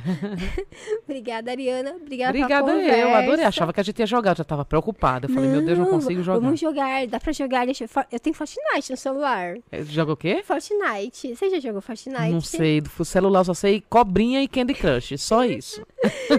a, gente tava, a gente tava falando, não sei se eu falei que a gente começa a conversar antes, né, tal. Que gente- eu ligo, né, pro pessoal, às vezes a pessoa pensa que o podcast é sobre jogos. É, é. Daí eu pego, não, pessoal, não é sobre jogos, não, a gente fala sobre assuntos gerais. né? Mas se você quiser falar sobre jogos, a gente joga também. Ariana, mais uma vez, obrigada. Foi muito gostoso conversar com você. Ai, eu, fiquei, eu fico nervosa, porque se a gente gosta tanto da pessoa e tá tão feliz de estar junto, e dá aquele, sei lá, a perna começa a tremer, você fica. É ansiedade, é isso mesmo. Daí você fica com medo. Eu já ia dizer, vergonha. derrame. Não, Mas derrame. ansiedade não. bem. Nem brinca, menina. As tu já palavras foi? somem. Meu Deus do céu. Era crise de ansiedade. É, né? A gente não sabia o que era. Era uma bela de uma noite, sei lá, e o Diego, a gente achou que era derrame, que era infarto, um monte de coisa. Eu fui dirigindo em pânico pro hospital. Chegamos lá, é- era crise de ansiedade. O Diego tava muito preocupado com contas, com afazeres e tal. Deu uma maneirada. É, exatamente. Assiste Betty Russo. Assiste, Diego. Ele, vê, ele ouve eu assistindo. Ah, boa. Ele ouviu assistindo, ele achei bacana. então, obrigada, pessoal. Você que está em casa, amanhã, sexta-feira, a gente volta. A partir da uma hora, estaremos aqui com o Neuromágico. Depois, às, às quatro. Não, depois às. Não sei, deixa eu. Uma, depois às três. Às três, nós estaremos aí com o Marcos Sossetti, que é CEO da Disney, que foi Olha CEO da só. Disney. Oxe, bora conversar. Obrigada, Ariana, mais uma vez. Obrigada eu. As portas sempre são abertas. Beijos, pessoal. Até Beijo, amanhã. Fiquem com Deus. Fui! Tchau, tchau, é nóis. Ai.